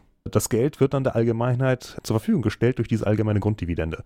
Unsere Ökosysteme gehören uns allen, der Planet gehört uns auch allen und die Atmosphäre gehört uns allen. Das heißt, wenn man jetzt kräftig CO2 in die Atmosphäre blasen möchte oder sowas, dann muss man dafür auch ordentlich Geld abdrücken. Genauso geht es darum, wenn man Bodenschätze fördern möchte oder Wälder abholzen oder irgendwie etwas davon. Und das Ziel selber, so in direkten Zahlen, äh, wie, sagen wir mal, das Gesamtvermögen in einer Gesellschaft verteilt werden soll, ist, dass die reichsten 10% über weniger Gesamtvermögen verfügen als 40% davon. Das heißt, wenn man 10 Leute im Raum hat, dann hat der reichste von denen niemals mehr als die ärmsten vier in diesem Raum. Zusammen. Genau, zusammen. Und zwar alle, alle, alle von denen. Das ist eine extre also extrem stabile Verteilung, wo alle sehr, sehr glücklich sind. Auch die reichen Leute sind dann immer noch sehr, sehr glücklich. Es gibt Anreize dafür, innovativ zu sein, sich ein bisschen den Arsch aufzureißen, aber man hat auch nicht nur was von, das Gehalt des CEOs ist maximal so und so viel wie das des, äh, des Ärmsten Verdienenden irgendwie in, mhm. der, in der Firma, sondern wirklich gesamtes Reichtum, was sich akkumuliert hat, ne? also was man auch vererbt hat und so weiter. Also nicht nur Einnahmen, sondern Gesamtvermögen. Ja. Genau. Gut, wir hatten es eben schon angerissen. Ein weiter, eine, oder eine weitere essentielle Kehrtwende des Buches ist die Ermächtigungskehrtwende. Geschlechtergerechtigkeit herstellen, also äh, ganz, ganz konkret auf Frauen bezogen. Das Buch sagt dazu, wenn Frauen besseren Zugang zu Bildung und wirtschaftlichen Möglichkeiten, menschenwürdigen Arbeitsplätzen und allen damit einhergehenden Lebenschancen haben, führt dies zu gesünderen und stärkeren, resilienten Gesellschaften. Und ich bin ziemlich sicher, dass ich auch schon mal den, das Phrasing so gehört habe, dass äh, dort, wo Frauen mehr Handlungsspielraum in ihrem privaten Leben haben, dort wird allgemein Klimawandelbekämpfung oder besser gesagt äh, Klimakrisenbekämpfung funktioniert dort besser.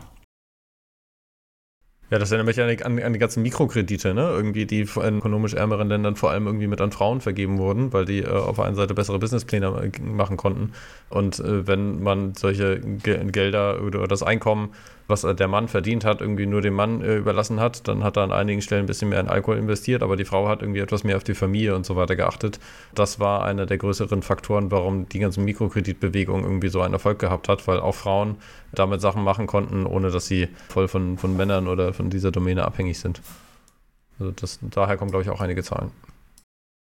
Genau, also die, die, die größten Probleme bei dieser, bei dieser Bewältigung der Ungleichheit in diesem, in diesem äh, Bereich kommen daher, dass Bildung, was als natürlich als treibendste, also am meisten treibende Kraft für Wohlstand zu verstehen ist, äh, auf einem, also unser, unser Schulsystem auf einem völlig veralteten Modell beruht und es eigentlich nicht möglich macht, sich konstant weiterzubilden. Also das ist so eine, das hatten wir ja gerade schon mal angerissen, dass wir gesellschaftlich in der Lage dazu sein müssen, diese Resilienz zu bekommen. Wenn, und das können wir nur, wenn wir das, das, das Dogma sozusagen von, du gehst die ersten 20 Jahre deines Lebens in die Schule und bist dafür für den, für den Rest deines Lebens vorbereitet, das ist halt vorbei für dieses Modell. Also stattdessen muss es hingehen zu einem Konst der konstanten Möglichkeit, vom einen aufs andere Jahr eben sich umzuschulen, um das Wegbrechen ganzer ähm, Sektoren der Wirtschaft irgendwie zu abzufedern. Ja, und das muss vor allem auch möglich und ermöglicht werden. Nicht, dass man das Gefühl hat, also es gibt ja Bildungsurlaub, den man äh, eigentlich, äh, auf den man Anrecht hat, irgendwie zehn Tage alle zwei Jahre, irgendwie nachdem man mindestens ein Jahr in der Firma gewohnt hat, äh, gearbeitet hat und so. Aber verschiedene Leute haben Angst, diesen zu nehmen, weil sie dann das Gefühl haben, für andere Stellen oder ähnliches äh, benachteiligt zu werden. Also wenn man sagt, wenn man in die eigene Weiterbildung oder ähnliches irgendwie mit investiert, dann sind einige Firmen doch noch nicht ganz mit, äh, konkret mit unterstützend dabei. Ich finde das auch, äh, um, wenn wir jetzt sowieso schon schon beim Thema Gleichberechtigung sind, äh, in Schweden und Ähnlichem wird, wird man teilweise als, ähm, ja, ich benutze doch mal den Begriff Arschloch, äh, gesehen, wenn ein Vater irgendwie die ganze Zeit gearbeitet hat und irgendwie keine, Eltern, keine Elternzeit genommen hat und nur die Frau zu Hause gesessen hat, wird dementsprechend teilweise weniger befördert, weil er dann ne, eigentlich sich nicht um seine Familie kümmert und das dementsprechend in der Sozialordnung dann schlechter gesehen wird. Hier ist es ja eher ein bisschen andersrum. Da haben wir auch wieder den Pay Gap mit dazu, wenn man sagt, irgendwie, wer von beiden nimmt eigentlich Erziehungsurlaub, äh, der, bei dem es weniger finanzielle Auswirkungen auf die Gesamtfamilie hat, irgendwie, wenn er nur zwei Drittel seines Gehalts irgendwie verdient was schon mal relativ positiv ist. In der Schweiz haben, haben sie irgendwie nur vier Wochen oder glaube ich, glaub ich sowas äh, Elternzeit. In, in, Deutschland hast du ja irgendwie fast zwei Jahre. Aber man merkt halt, was da für ein ganzer Rattenschwanz an Sachen mit dranhängt und dementsprechend, wie wichtig an dieser Stelle mehr Gleichstellung sein kann, äh, damit Arbeitszeit, Arbeitslast gleicher verteilt wird, damit Bildung irgendwie besser nochmal funktionieren kann. Ja, und das hat sich auch an anderen Stellen gezeigt, bedingungsloses Grundeinkommen und so weiter, die Experimente. Viele Leute haben das in Bildung investiert, mhm. weil sie gemerkt haben, das interessiert sie und äh, bringt sie auch insgesamt weiter voran. Und sie haben endlich mal Zeit für so etwas. Einen konkreten Auszug aus dem Buch würde ich gerne nochmal vorlesen, weil es da genau um dieses Beispiel geht, was passiert, wenn man Frauen tatsächlich ermächtigt und aus dem Patriarchat freisetzt, um es mal so zu sagen. Wirtschaftliche Freiheit und Sicherheit erlangt man nicht nur durch einen festen Arbeitsplatz. Wie wäre es, wenn alle Frauen einer Gemeinschaft eine bedingungslose monatliche Geldzahlung bekämen? Wie zum Beispiel im indischen Madhya Pradesh, wo ein Modellversuch durchgeführt wurde, bei dem Frauen ein allgemeines Grundeinkommen erhielten. Man wollte sehen, wie, sich auf, wie sich dies auf Armut auswirkt und die Handlungsmacht der Frauen. Man stellte fest, dass dieses zusätzliche Einkommen drei positive Entwicklungen nach sich zog. Die Familien der Frauen konnten sich besser ernähren, dadurch verbesserte sich auch die Gesundheit und die Kinder gingen länger in die Schule. Also selbst, selbst, äh, selbstverstärkender Kreislauf hier. Das zusätzliche Einkommen, und jetzt kommt's, erhöhte das Wachstum der Wirtschaft. Durch zahlreiche Klein- und Kleinstunternehmen und das Einkommen verschaffte den Frauen einen größeren Einfluss auf Entscheidungen bezüglich des Haushaltsbudgets ihrer Familie. Und dabei ist wichtig, dass bei diesem Projekt kein Außenstehender über die Bedürfnisse der Frauen entschied, wie es bei paternalistischen Wirtschafts-, äh, häufig der Fall ist. Also wenn man tatsächlich diese Ermächtigung fördert, dann gibt es auch äh, Wirtschaftswachstum. Vielleicht nicht für Google oder für Facebook in erster Linie, sondern für die lokale, regionale Wirtschaft, wie in dem Fall von Indien. Aber die Studien gibt es zuhaufe, die dazu, äh, die zeigen, dass wenn, wenn man Frauen ermächtigt, man äh, ja, haufenweise positive Synergien erhält. Und das scheint mir hier auch einer der größten Faktoren zu sein, irgendwie, um wirklich die Armut zu bekämpfen und dementsprechend der größte Hebel zu sein. Also, das ist ja im Vergleich zu anderen, was wir bisher in der ganzen Vergangenheit gesagt haben, da steht Frauenermächtigung oder irgendwie Geschlechtergleichheit nicht so explizit so groß im Fokus. Also, das ist eine ja. der Sachen, die ich in diesem Buch als erstes mal so stark ja. betont gesehen habe. Total. Und ist halt im Nachhinein, könnte man sagen, auch kommt es ein bisschen offensichtlich vor. Ach so, ja, stimmt. Wir haben 50 Prozent der Bevölkerung dieser Gesellschaft bisher nicht wirklich ernst genommen und nicht wirklich eingebunden. Und jetzt hat sich plötzlich unsere Kapazität für gutes Arbeiten verdoppelt, dadurch, dass wir die andere Hälfte auch mit drin haben. Ah, Oh ja, hätten wir von Anfang an drauf kommen können. Ja, wobei ich das nicht pauschal so sehen würde. Also wenn man sagt, auf einmal sind beide Elternteile am Arbeiten, wer kümmert sich dann um die Kinder? Da muss man irgendwie noch einen Job dafür schaffen. Also dann wird man sich vielleicht trotzdem fragen, wie arbeiten wir insgesamt eigentlich am ehesten? Wollen wir Kindererziehung komplett outsourcen oder wollen wir vielleicht Arbeitszeitreduktion, damit man sich mehr um Kinder kümmern kann? Also solche Fragen werden sich an der Stelle dann eher gestellt werden, wo man dann auch fragt, was ist denn insgesamt für mich besser als, als Person oder als Gesellschaft, die äh, glücklich ist? Also mir kommt irgendwie, in, in, Norwegen kaufen sich die meisten Leute Häuser, weil beide Elternteile normalerweise irgendwie mit verdienen. Es ist nicht so, dass einer äh, komplett mit zu Hause äh, stehen bleibt, sondern man dann dementsprechend sich die Kindererziehung auch anders aufteilt. Und solche Fragen, was ist kulturell das Erstrebenswerteste, werden sich dann hoffentlich auch bei uns stellen. Ja, natürlich. Aber ja. es ist natürlich auch so, dass, dass Frauen sich bisher in den stark parallelistischen Gesellschaften sich bisher nicht gut einbringen konnten. Nicht nur, weil sie mit, mit Kindererziehung beschäftigt waren, sondern auch aus sehr vielen anderen Gründen. Wie zum Beispiel, dass einfach sie nicht wahrgenommen wurden als gleichwertige Akteure in den Gesellschaften. Mhm. Und wir wollen hier nicht, also ich will jetzt hier mit, dem, mit der folgenden Aussage nicht unterstützen, dass der, die Klimakrise und der Überkonsum an der steigenden Weltbevölkerung liegt, aber diese Geschlechtergerechtigkeit ist der einzige Weg, wie man diese Stabilisierung der Weltbevölkerung unter 9 Milliarden in diesem, äh, in diesem Giant Leap-Szenario hinbekommt. Deswegen ist das hier auch essentiell, ähm, dass es weniger Kinder kriegen in bestimmten Regionen der Welt, funktioniert nur durch Bildung und den damit verbundenen Wohlstand. Naja, also weniger Kinder funktioniert vor allem dadurch, dass äh, Eltern oder Menschen insgesamt eine Sicherheit haben, dass sie selbst im Alter noch versorgt sind.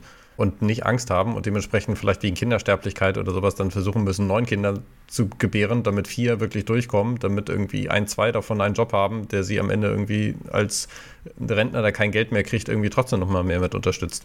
Also man merkt ja irgendwie in Industriegesellschaften haben wir irgendwie mittlerweile Nachwuchsprobleme, weil es uns zu gut geht an vielen Stellen im Durchschnitt und an anderer Stelle andersrum. Das hat nichts mit der Mentalität irgendwie, sondern mit dem Bedürfnis nach Sicherheit von wie lebe ich in meinem alten Alter, unterstützt mich da noch jemand oder nicht zu tun. Dementsprechend, wenn Frauen sich über solche Sachen für mich Gedanken machen, ist das einer der größten Hebel auch dafür.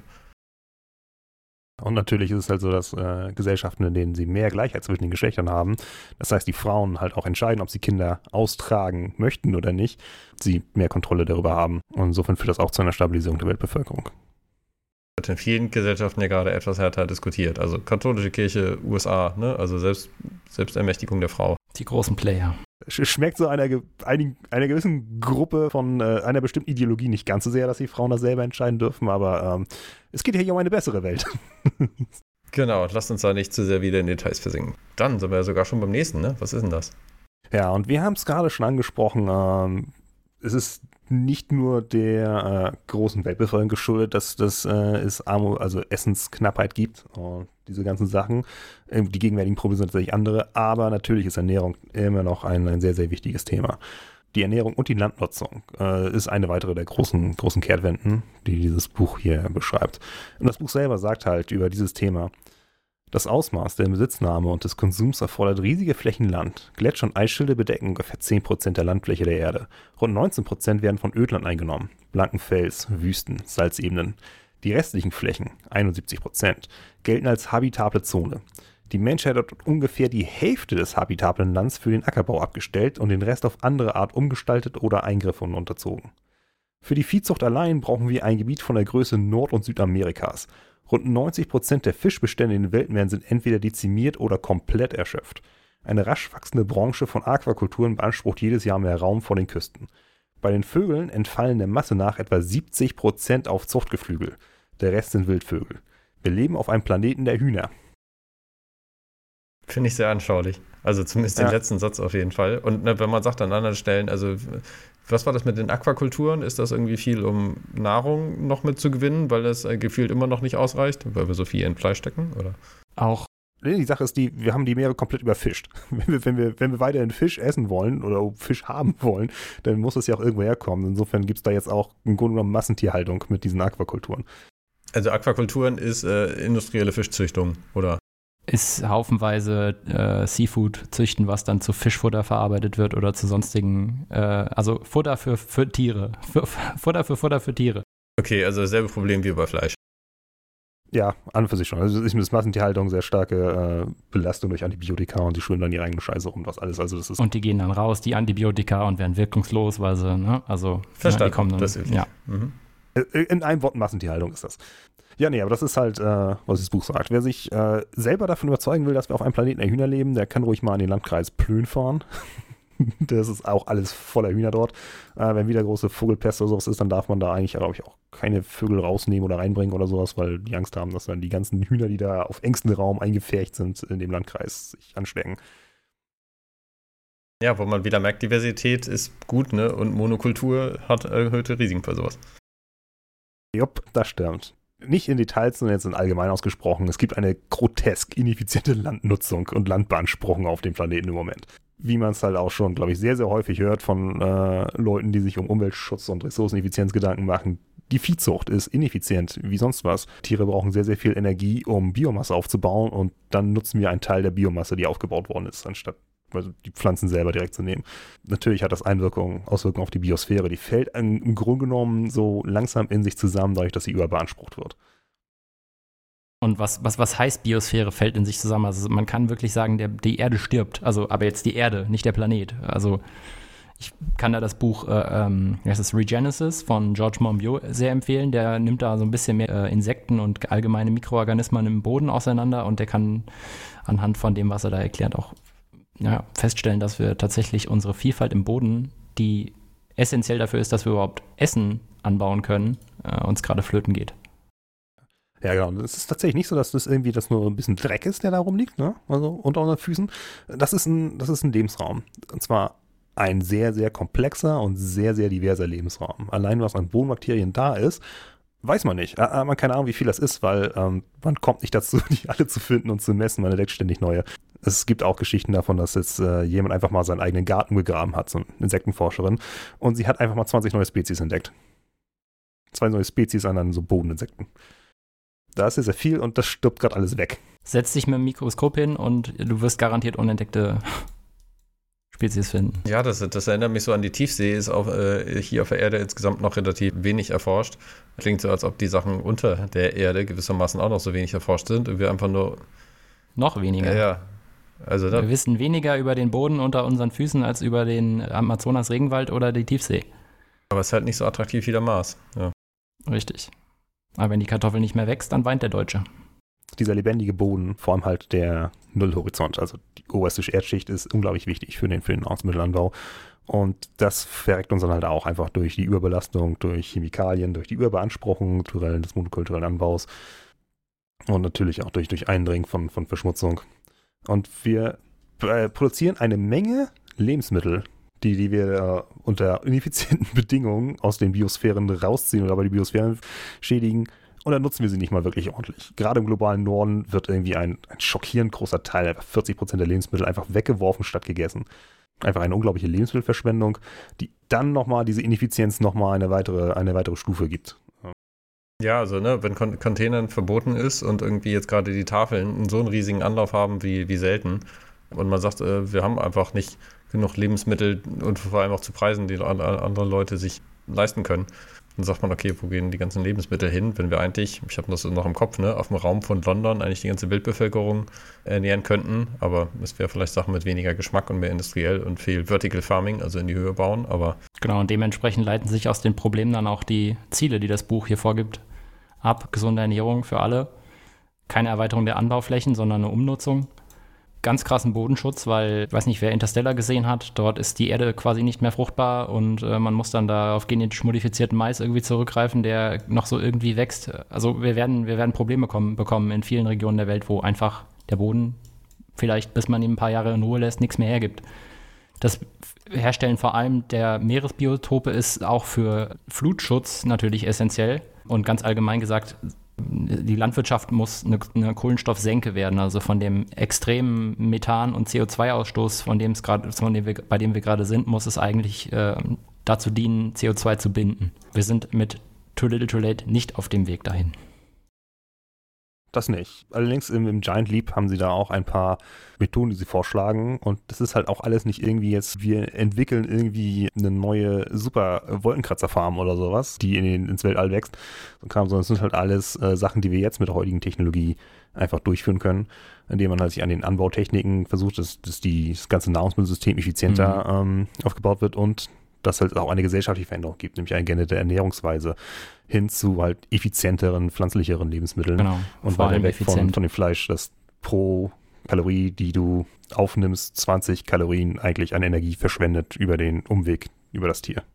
Ja, also das krasse Beispiel, was Felix gerade gebracht hat, ist auch aus dem Buch Regenesis vom Monbiot.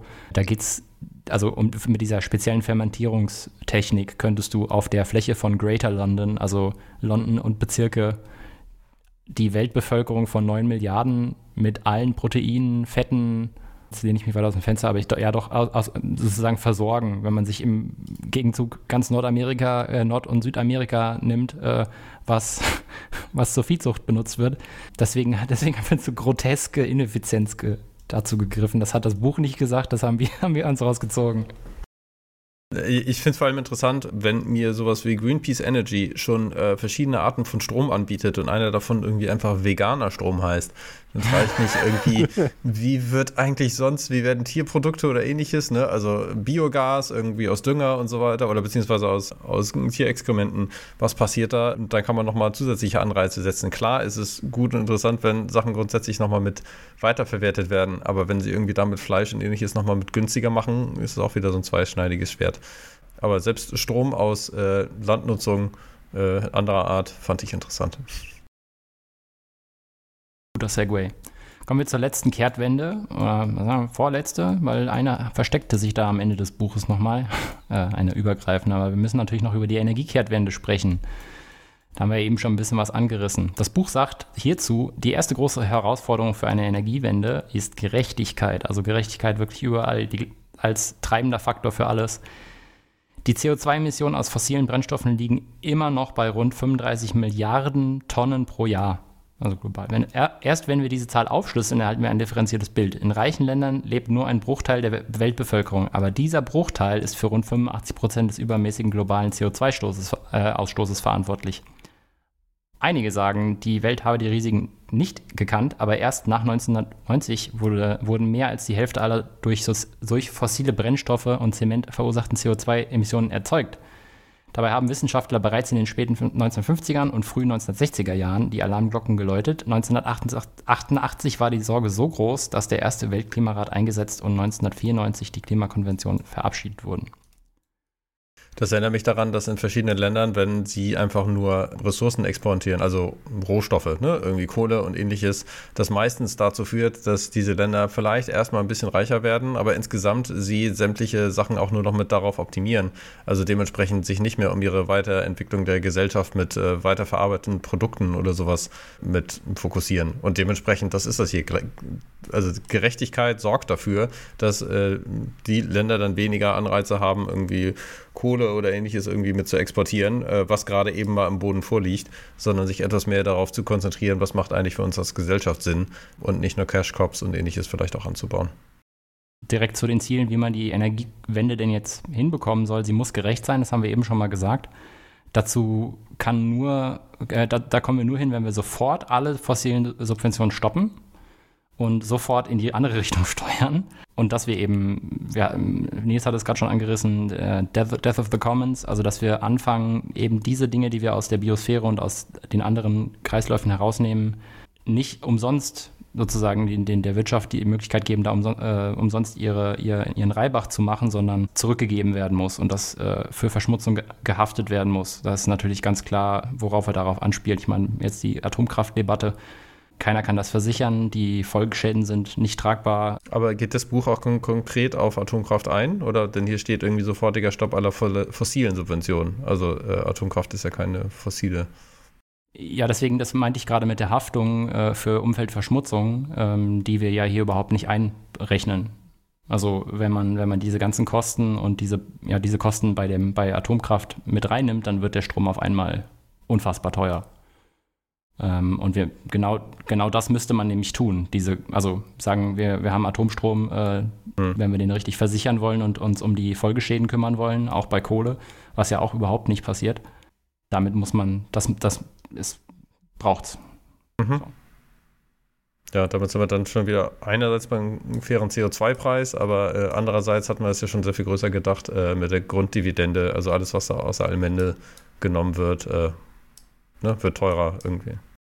Musst auch bezahlen. Wenn du halt so einen kompletten Landstrich zerstören willst, weil du da äh, eine Uranmine hinbauen willst, dann musst du halt auch die kompletten Renten bezahlen. Das, äh, mhm. Okay, also wird dadurch abgedeckt. Ja.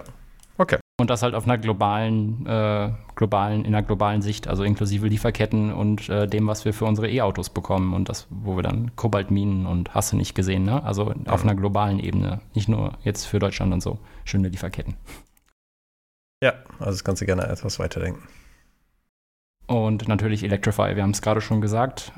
Sämtliche fossile Brennstoffe raus, alles durch Grün ersetzen. Äh, das Buch macht dann ein bisschen eine schöne Sektion Mythbusting zu äh, diesen beliebten Bashing äh, gegen grüne äh, Technologien. Die sind ja nicht äh, stabil und nicht äh, belastungsfähig und dauert ja, das alles auszubauen und hast du nicht gesehen. Also ähm, da werden wir jetzt nicht tiefer drauf eingehen, aber das ist alles Bullshit.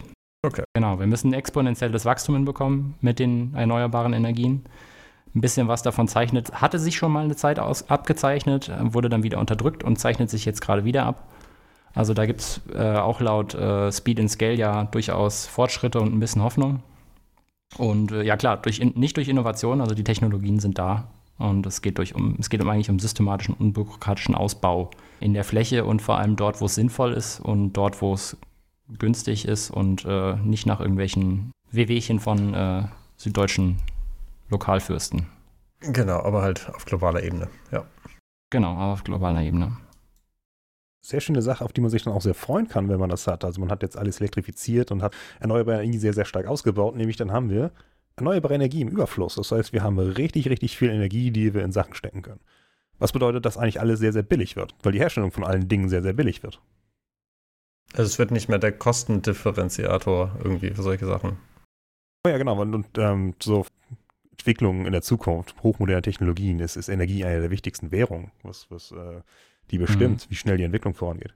Also das ist einfach absolut super. Das Besuch gibt dann hier im Grunde genommen, das ist eine der Sachen, wo man sich auch eine richtig, richtig schöne Zukunft bauen kann. Und zwar nicht nur eins, das ist gerechter für alle, die Leute sind glücklicher, weil sie halt sich nicht mehr unterdrückt fühlen müssen, wenn sie jetzt Frauen sind. Oder dass sie jetzt nicht mehr arm sind, sondern wir haben jetzt hier auch das Energie im Überfluss und wir haben einfach mehr für Stromversorgung alles. als Grundrecht. Als nicht mehr als, als ein Produkt, was du kaufst, was verkauft werden kann, sondern als ein Grundrecht was annähernd im Überfluss vorhanden ist. Also wenn ich mir das einfach mal angucke und insgesamt zusammenfasse und mir verschiedene Sachen einfach auffallen, wie in Entwicklungsländern äh, sogenannten, die Tendenz oder beziehungsweise was da eigentlich gerade der Bedarf ist. Ähm, auf der ersten Seite äh, von vielen, einigen afrikanischen Ländern, ich erinnere mich an, an, Nigeria, wo halt viele Leute von dem Pipeline-Geschäft leben, irgendwie teilweise selbst nochmal mit was davon abzapfen und sagen, ich unterstütze das System, um es am Laufen zu halten, weil wir gerade keine anderen Einkommensmöglichkeiten haben. Und wenn man sagt, äh, man schafft alternative Einkommensmöglichkeiten, sodass die Leute nicht an dieses System gebunden sind, dann gibt es auch die Möglichkeit, die äh, zum Beispiel nachhaltiger mit zu produzieren. Das heißt, da greifen Energie und Armut konkret schon mit ineinander, weil man dann sagt, die Sachen sollen sich eigentlich so entwickeln, dass man auch mehr Bildung und dementsprechend Chancengleichheit äh, reinbekommt, um die Ungleichheit abzubauen. Da sind wir wieder bei der Ge äh, Geschlechtergerechtigkeit. Und wenn man dann auch beim Abbau von Ressourcen und ähnlichem weiter mitdenkt, das geht auch im Bereich äh, Ernährung und Landnutzung, weil vieles von dem, was wir hier in Europa irgendwie konsumieren, äh, eigentlich aus anderen Ländern mit produziert werden muss, was gar nicht mehr da für den lokalen Markt ist. Also wenn wir dann auch Lieferketten und ähnliches kürzer halten oder beziehungsweise uns an vielen Stellen wieder selbst aus unserer eigenen Kraft gewissermaßen innerhalb von Europa ernähren und versorgen können, dann greift das doch insgesamt eigentlich ineinander und das ist ja etwas, was das Buch auch wieder sehr klar dargestellt hat und was, was ich denke, was die Voraussetzung ist für Wachstum wo es gesagt hat, ne, wir hatten eine andere Folge gehabt zu brauchen wir grünes Wachstum oder Degrowth. Man muss das ein bisschen differenzierter betrachten. Also hier in Europa sollen wir irgendwie gucken, dass wir nicht mehr so viel wachsen. Allerdings im Süden braucht man das. Allerdings jetzt nicht nur wachsen im Sinne von Bevölkerungsanzahl, sondern auch wirklich von, von Gleichberechtigung und einer einer Form, wo wir sagen, das ist eigentlich das, was erstrebenswert ist, weil viele von denen sich ja auch an Europa orientieren würden, hatten wir schon mit Fleischkonsum und so weiter aus China, wenn Leute langsam in eine andere Mittelschicht gehen, dass wir dementsprechend eine Vorbildfunktion einnehmen äh, und dementsprechend sagen können, wir können auch Patente mit hingeben, wenn man sagt, Energie soll gleich grün sein und so weiter. Aber das heißt, es ist viel mhm. an, von uns aus Europa eigentlich gefordert, erstens Vorbild zu sein, zweitens Unterstützung in, in Form von Technologie und Patenten und ähnlichem mitzugeben, aber auch zu sagen, wenn wir das Ganze mitmachen, dann fordern wir vielleicht auch auch eher sowas wie Geschlechtergerechtigkeit mit ein. Diese Diskussion haben wir ja gerade im Iran, wo Baerbock dann mehr in feministische Außenpolitik vielleicht mehr ein Vorbild sein sollte und man fragen sollte, wie geht man eigentlich da positiv mit um? Also das wäre in der aktuellen Form, sehen wir auch an der Stelle vielleicht ein bisschen, wie sich Deutschland zum Iran verhält, ist too little too late. Ach so, wegen Too Little Too Late. Ja, da ist das ist auch Too Little Too Late. Ja.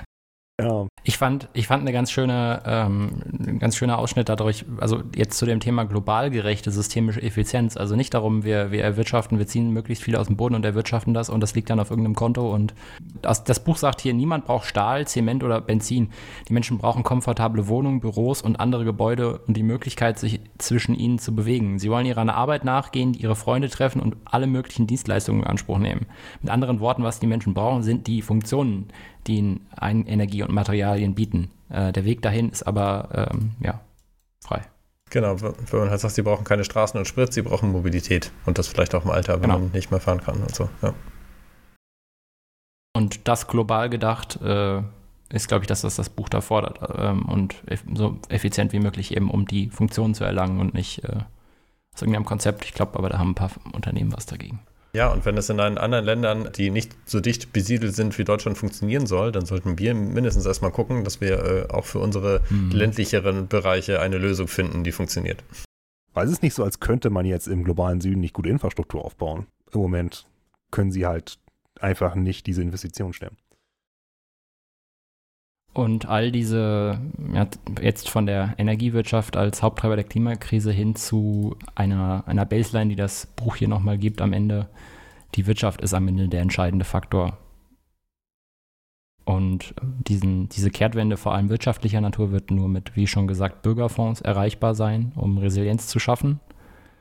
Äh, das erfolgt, kann nur durch staatliche Maßnahmen in Form von Subventionen, Anreizen und Vorschriften für eben diese geforderten äh, Ziele passieren. Ein sehr großer Teil des Buchs handelt aber auch von der sehr starken Ungerecht, großen Ungerechtigkeit des globalen Finanzsystems. Also wir hatten es eben schon mal auf die Handelsbeziehungen, die es ärmeren oder einkommensschwächeren Staaten eben nicht ermöglicht, Innovationen zu pushen oder äh, irgendwie in soziale Politik zu investieren.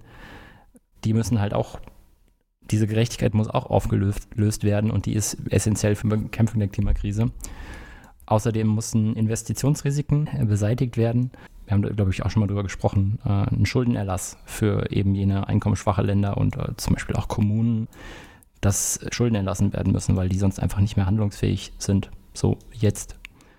Und eben, klar, Investitionen in regenerative, effiziente Nahrungsmittelsysteme. Also das Buch schreit nach Effizienz und Gleichheit oder Gerechtigkeit vor allem die Frage, wie, wie soll das auf politischer Ebene passieren? Und da sagt das Buch recht deutlich, dass man weg von intuitivem Handeln, was häufig einem tatsächlich in die falsche Richtung leitet, weg muss und hin zu systemischem Denken und Handeln in der Politik irgendwie schaffen muss. Noch ein kleiner Auszug aus dem Buch zu dem Thema. Traditionelle Ökonomen werden an dieser Stelle stutzen, weil sie in diesen Veränderungen zu Recht Katalysatoren für eine tiefgreifende wirtschaftliche Transformation erkennen. Zweifellos werden einige befürchten, dass diese Veränderungen zu einem abrupten Ende des Wirtschaftswachstums und schließlich zum ökonomischen Zusammenbruch führen. Aber damit liegen sie falsch. Wenn wir etwas über Hebelpunkte wissen, können wir verstehen, was das oftmals Überraschende an ihnen ist. Und diese Hebelpunkte sind unsere Kehrtwenden. Ja, sind wir eigentlich fertig hier. Nee, nicht ganz. Ziel des Ganzen ist dann ja eigentlich, wie wir sie auch schon erwähnt haben, die Donutökonomie. Also, ähm, dass die beste Art zu wirtschaften, viele Ressourcen, wir verwenden, ist durch zwei Grenzen definiert. Einerseits eine Untergrenze, ein gesellschaftliches Fundament. Wie viel müssen wir also erwirtschaften und damit halt auch verbrauchen an Ressourcen, damit es allen Leuten gut geht und es keinen Mangel gibt. Und eine Obergrenze, die ökologische Decke. Wie viel können wir aus den Ökosystemen abziehen, bevor wir Kollapsprobleme bekommen? Und das ist auch das, was dieses Buch hier möchte, dass wir, wieder eine, dass wir eine Donut-Ökonomie finden, in der wir uns zwischen diesen beiden Grenzen aufhalten. Das heißt, als äh, jemand, der aus meiner Sicht jetzt das Buch nicht ganz direkt mitgelesen hat, so viel wie ihr, sondern irgendwie eher die Zusammenhänge von euch erklärt bekommen hat, nehme ich auf jeden Fall mit auf der einen Seite, dass die Sachen äh, so groß zusammenhängen, auf der anderen Seite, dass wir jetzt besser etwas mehr Geld in die Hand nehmen, um die Ursachen zu bekämpfen, als später nur die Symptome, die sich exponentiell stark verteuern werden. Aber dass wir dementsprechend auch mit gucken müssen, wie wir das Ganze eigentlich in der Gesellschaft umgesetzt bekommen. Viele Leute sagen, oh, das von den Grünen und so weiter ist jeweils alles nur Verzicht. Wir müssen auch gucken, wie wir das gesellschaftsfähig machen, dass wir diese ganzen Sachen einfach mit umgesetzt bekommen. Also auf der einen Seite, ne, dass die Wissenschaft immer, ich sag mal, sich durchsetzt, äh, davon kann man nicht direkt mit ausgehen. Und dementsprechend müssen wir gucken, dass wir vielleicht auch eine zukünftige Welt mit formulieren können, wo wir sagen, das Ganze ist mit erstrebenswert von anderen Gesellschaften, die ebenbürtig neben uns stehen, ohne dass man eigene Statusprobleme hat, von weniger Flüchtlingen dadurch aber auch auf der Welt. Und das Ganze wird sich auch im demokratischen oder beziehungsweise im, im Governance-Stil richten. Wie gehen wir um mit, mit Diktaturen? Wie gehen wir um mit Demokratie? Das Ganze auf jeden Fall mit zu stärken und damit auch den Lobbyismus etwas einzugrenzen, wird auch eine große Herausforderung sein, die ich hier zumindest mit herauslese, so als ein bisschen mein Plädoyer, um zu gucken, wie man das Ganze mit umsetzen kann. Aber Lukas, was nimmst du denn sonst aus dem Buch noch mit? Also ich fand sehr erfrischend, dass das Buch nicht äh, einfach nur Zahlen ge gebasht hat und äh, das äh, sozusagen das immer gleich, gleiche, was man sowieso schon gehört hat, wiederholt hat, sondern dass hier Bezug ganz besonders, wir haben den großen Teil ausgelassen, aber hier wurden äh, auf mehreren Sa Seiten die sozusagen die Leben, die prognostizierten Leben, die vier Frauen in verschiedenen Regionen der Welt führen würden nach dem Szenario Too Little Too Late und Giant Leap und so ein bisschen halt ins Storytelling ge gekommen sind und dann erzählt haben, äh, was für Umwelteinflüsse dann auf die, äh, die dann mit den 2050 umgehen müssen. Also es geht um vier Frauen, die alle 2020 geboren wurden. Ich weiß es jetzt nicht mehr. Also Südostasien, äh, Nigeria, Kalifornien, Pakistanerin, Nigerianerin, glaube ich, Chinesin und eine Amerikanerin. Genau, Chinesin noch, genau. Und eben wie sich deren Leben aufgrund von Naturkatastrophen, von Dürren, von ähm, Krankheiten, von allgemeinen Umwelteinflüssen, die alle mit der Klimakrise zusammenhängen, wahrscheinlich entwickeln könnte und ist dabei sehr also beschreibt das sehr lebhaft und das ist halt keine Prognose für die Zukunft und es ist also es ist keine Vorhersage, aber es zeigt trotzdem mal, ähm, man kann sich sehr schön reinversetzen. Also es zeigt dann so ein bisschen wie am eigenen Leibe das dann später aussehen kann, jetzt abseits von dem, was man halt sonst so hört. Und der Grund, warum man da Frauen genommen hat, ist, weil die wohl in, äh, weil Frauen wohl tatsächlich am besten vergleichbar sind in unterschiedlichen sozioökonomischen Umständen und globalen Regionen Wahrscheinlich wegen der, wahrscheinlich weil Frauen ähm, ein bisschen gleicher sind, weil Frauen im Vergleich zu Männern so ungleich sind, ist es wohl leichter, da Frauen miteinander zu vergleichen. Und ich fand die Beschreibung da sehr schön.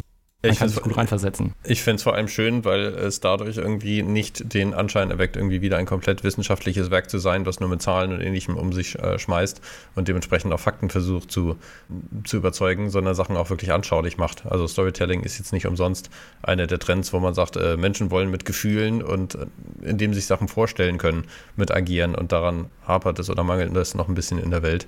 Und dafür ist das hier ganz gut ein Beispiel, wo wir jetzt gesagt haben, das nehmen wir nicht mit in die Folge auf. Also es war noch die Überlegung, etwas davon vorzulesen, aber lest das Buch insgesamt selbst. Es ist auf der einen Seite sehr dicht mit vielen verschiedenen Fakten, auf der anderen Seite aber auch sonst mit solchen sehr anschaulichen Aspekten, um das Ganze einmal abzurunden extrem viele Quellen. Ne? Also du hast eigentlich pro Seite bestimmt fünf bis zehn Fußnoten nochmal verweisen auf Quellen und Berichte und kannst du, kannst du eigentlich Tage mit verbringen, mit, mit einem Kapitel irgendwie auch nochmal dir anzuschauen, was da für Studien und Quellen reingeflossen sind. Also es ist einfach ein riesiges Konglomerat von ganz vielem, was alles zusammengeflochten wurde, hat dann aus diesen Grundannahmen und diesen, äh, diesen Modellen, die man daraus geschaffen hat, dann eben prognostiziert, wie sich das Leben von diesen Fra vier Frauen entwickeln würde. Das war einfach, das einfach cool, wenn, wenn man das so macht, statt zu sagen, jo, da gibt's äh, Pakistan ist halb weg und äh, das ist passiert und die Dämme brechen, ähm, wenn man tatsächlich einfach mal so beschreibt, wie the day in, the one day in the life of also von mir aus eine sehr, sehr starke Leseempfehlung. Was mich auch noch sehr beeindruckt hat an dem Buch war, das ist jetzt etwas übergeordneter, wie gut dieses Buch dargestellt hat, wie all diese Probleme, die ökologischen Probleme, der Klimawandel, äh, die Über Ressourcenüberanspruchung verknüpft ist mit den sozialen Problemen, mit Geschlechterungerechtigkeit und mit, mit finanzieller Ungerechtigkeit und Armut und allem. Denn all diese Probleme sind, wie wir hoffentlich gut darlegen konnten, miteinander verknüpft, bedingen sich gegenseitig, beeinflussen sich gegenseitig und man kann an und für sich wird man, wird man scheitern, man versucht eines dieser Probleme zu lösen und die anderen ignoriert. Und dass dieses Buch tatsächlich dann als, als Lösungsvorschlag gegeben hat, wir erschaffen eine bessere Welt, in der es wirklich allen besser geht. Also Giant Leap Szenario geht es ja auch selbst den reichen Leuten besser, sie sind zumindest glücklicher als im Too Little Too Late Szenario. Oder halt in den heutigen Bedingungen. Der Grund, warum ich zur Ideologie frei gegriffen habe, ist tatsächlich, weil das Buch ja auch den Kapitalismus hier gar nicht mal so essentiell angreift, sondern ich glaube, eine, eine Phrase war, äh, das Betriebssystem des Planeten crasht die ganze Zeit. Wir müssen, neues, ein neues Betriebssystem aufspielen. Also der bisherige, der Fortschritt, den uns der Kapitalismus gebracht hat, wird hier nicht irgendwie gesagt, ja, okay, wir haben das auf, auf dem Rücken von, vom globalen Süden ausgetragen. Und sicherlich ist da, ist da viel Schlechtes dran, aber es, ist, es, ist, es hat die, die absolute Armut global auf jeden Fall reduziert. Für die jetzige Problematik einfach, es funktioniert nicht mehr. Es ist da sehr sachlich. Finde ich gut. Das Buch ist tatsächlich auch nicht in der Hinsicht radikal. Also es ist nicht politisch radikal in irgendeiner Weise. Ja. Also es geht nicht darum, den Kapitalismus abzuschaffen. Die Firmen sind immer noch in privater Hand, auch im Giant Leap-Szenario. Sie müssen halt nur mehr für die Allgemeinheit tun. Dann würde ich sagen, äh, wenn ihr mehr darüber erfahren wollt, dann liest das Buch gerne selber. Wir würden auch gerne etwas mehr von euch erfahren. Und zwar, wie fandet ihr diese Folgen und andere Folgen, die ihr von uns nochmal jeweils mit gesehen habt? Ähm, hinterlasst uns gerne einen Kommentar oder gebt uns direkt eine Rückmeldung an podcast.gradwandler.de. Wenn ihr das Ganze positiv fandet, freuen wir uns natürlich auch über Rückmeldungen, aber genauso gerne auch über Empfehlungen an Leute, die auch noch Interesse, Interesse an diesem Thema haben könnten und denen ihr damit einen Mehrwert und ein bisschen mehr Informationsgleichheit schafft, um diese Ungleichheit auch schon etwas abzubauen. Und wie bei vielen anderen Folgen haben wir auch in der äh, Episodenbeschreibung dann noch ein paar Links und eine Buchempfehlung oder mindestens eine Buchempfehlung. Also schaut da auch nochmal rein, da ist normalerweise auch immer nochmal ein bisschen extra mit dabei. Oder vielleicht auch gleich in unseren anderen Folgen, wie zum Beispiel äh, Ungleichheit, wie können wir insgesamt mit äh, der Donutökonomie mit umgehen, was auch in Cradle to Cradle und ähnlichen Sachen schon mit vorhanden war. Interessiert euch vielleicht auch. Herzlichen Dank. Erstmal einen schönen Abend. Erstens euch beiden und äh, zweitens dann einen schönen Resttag, wann immer ihr auch diese Folge hört. Danke euch und bis dann.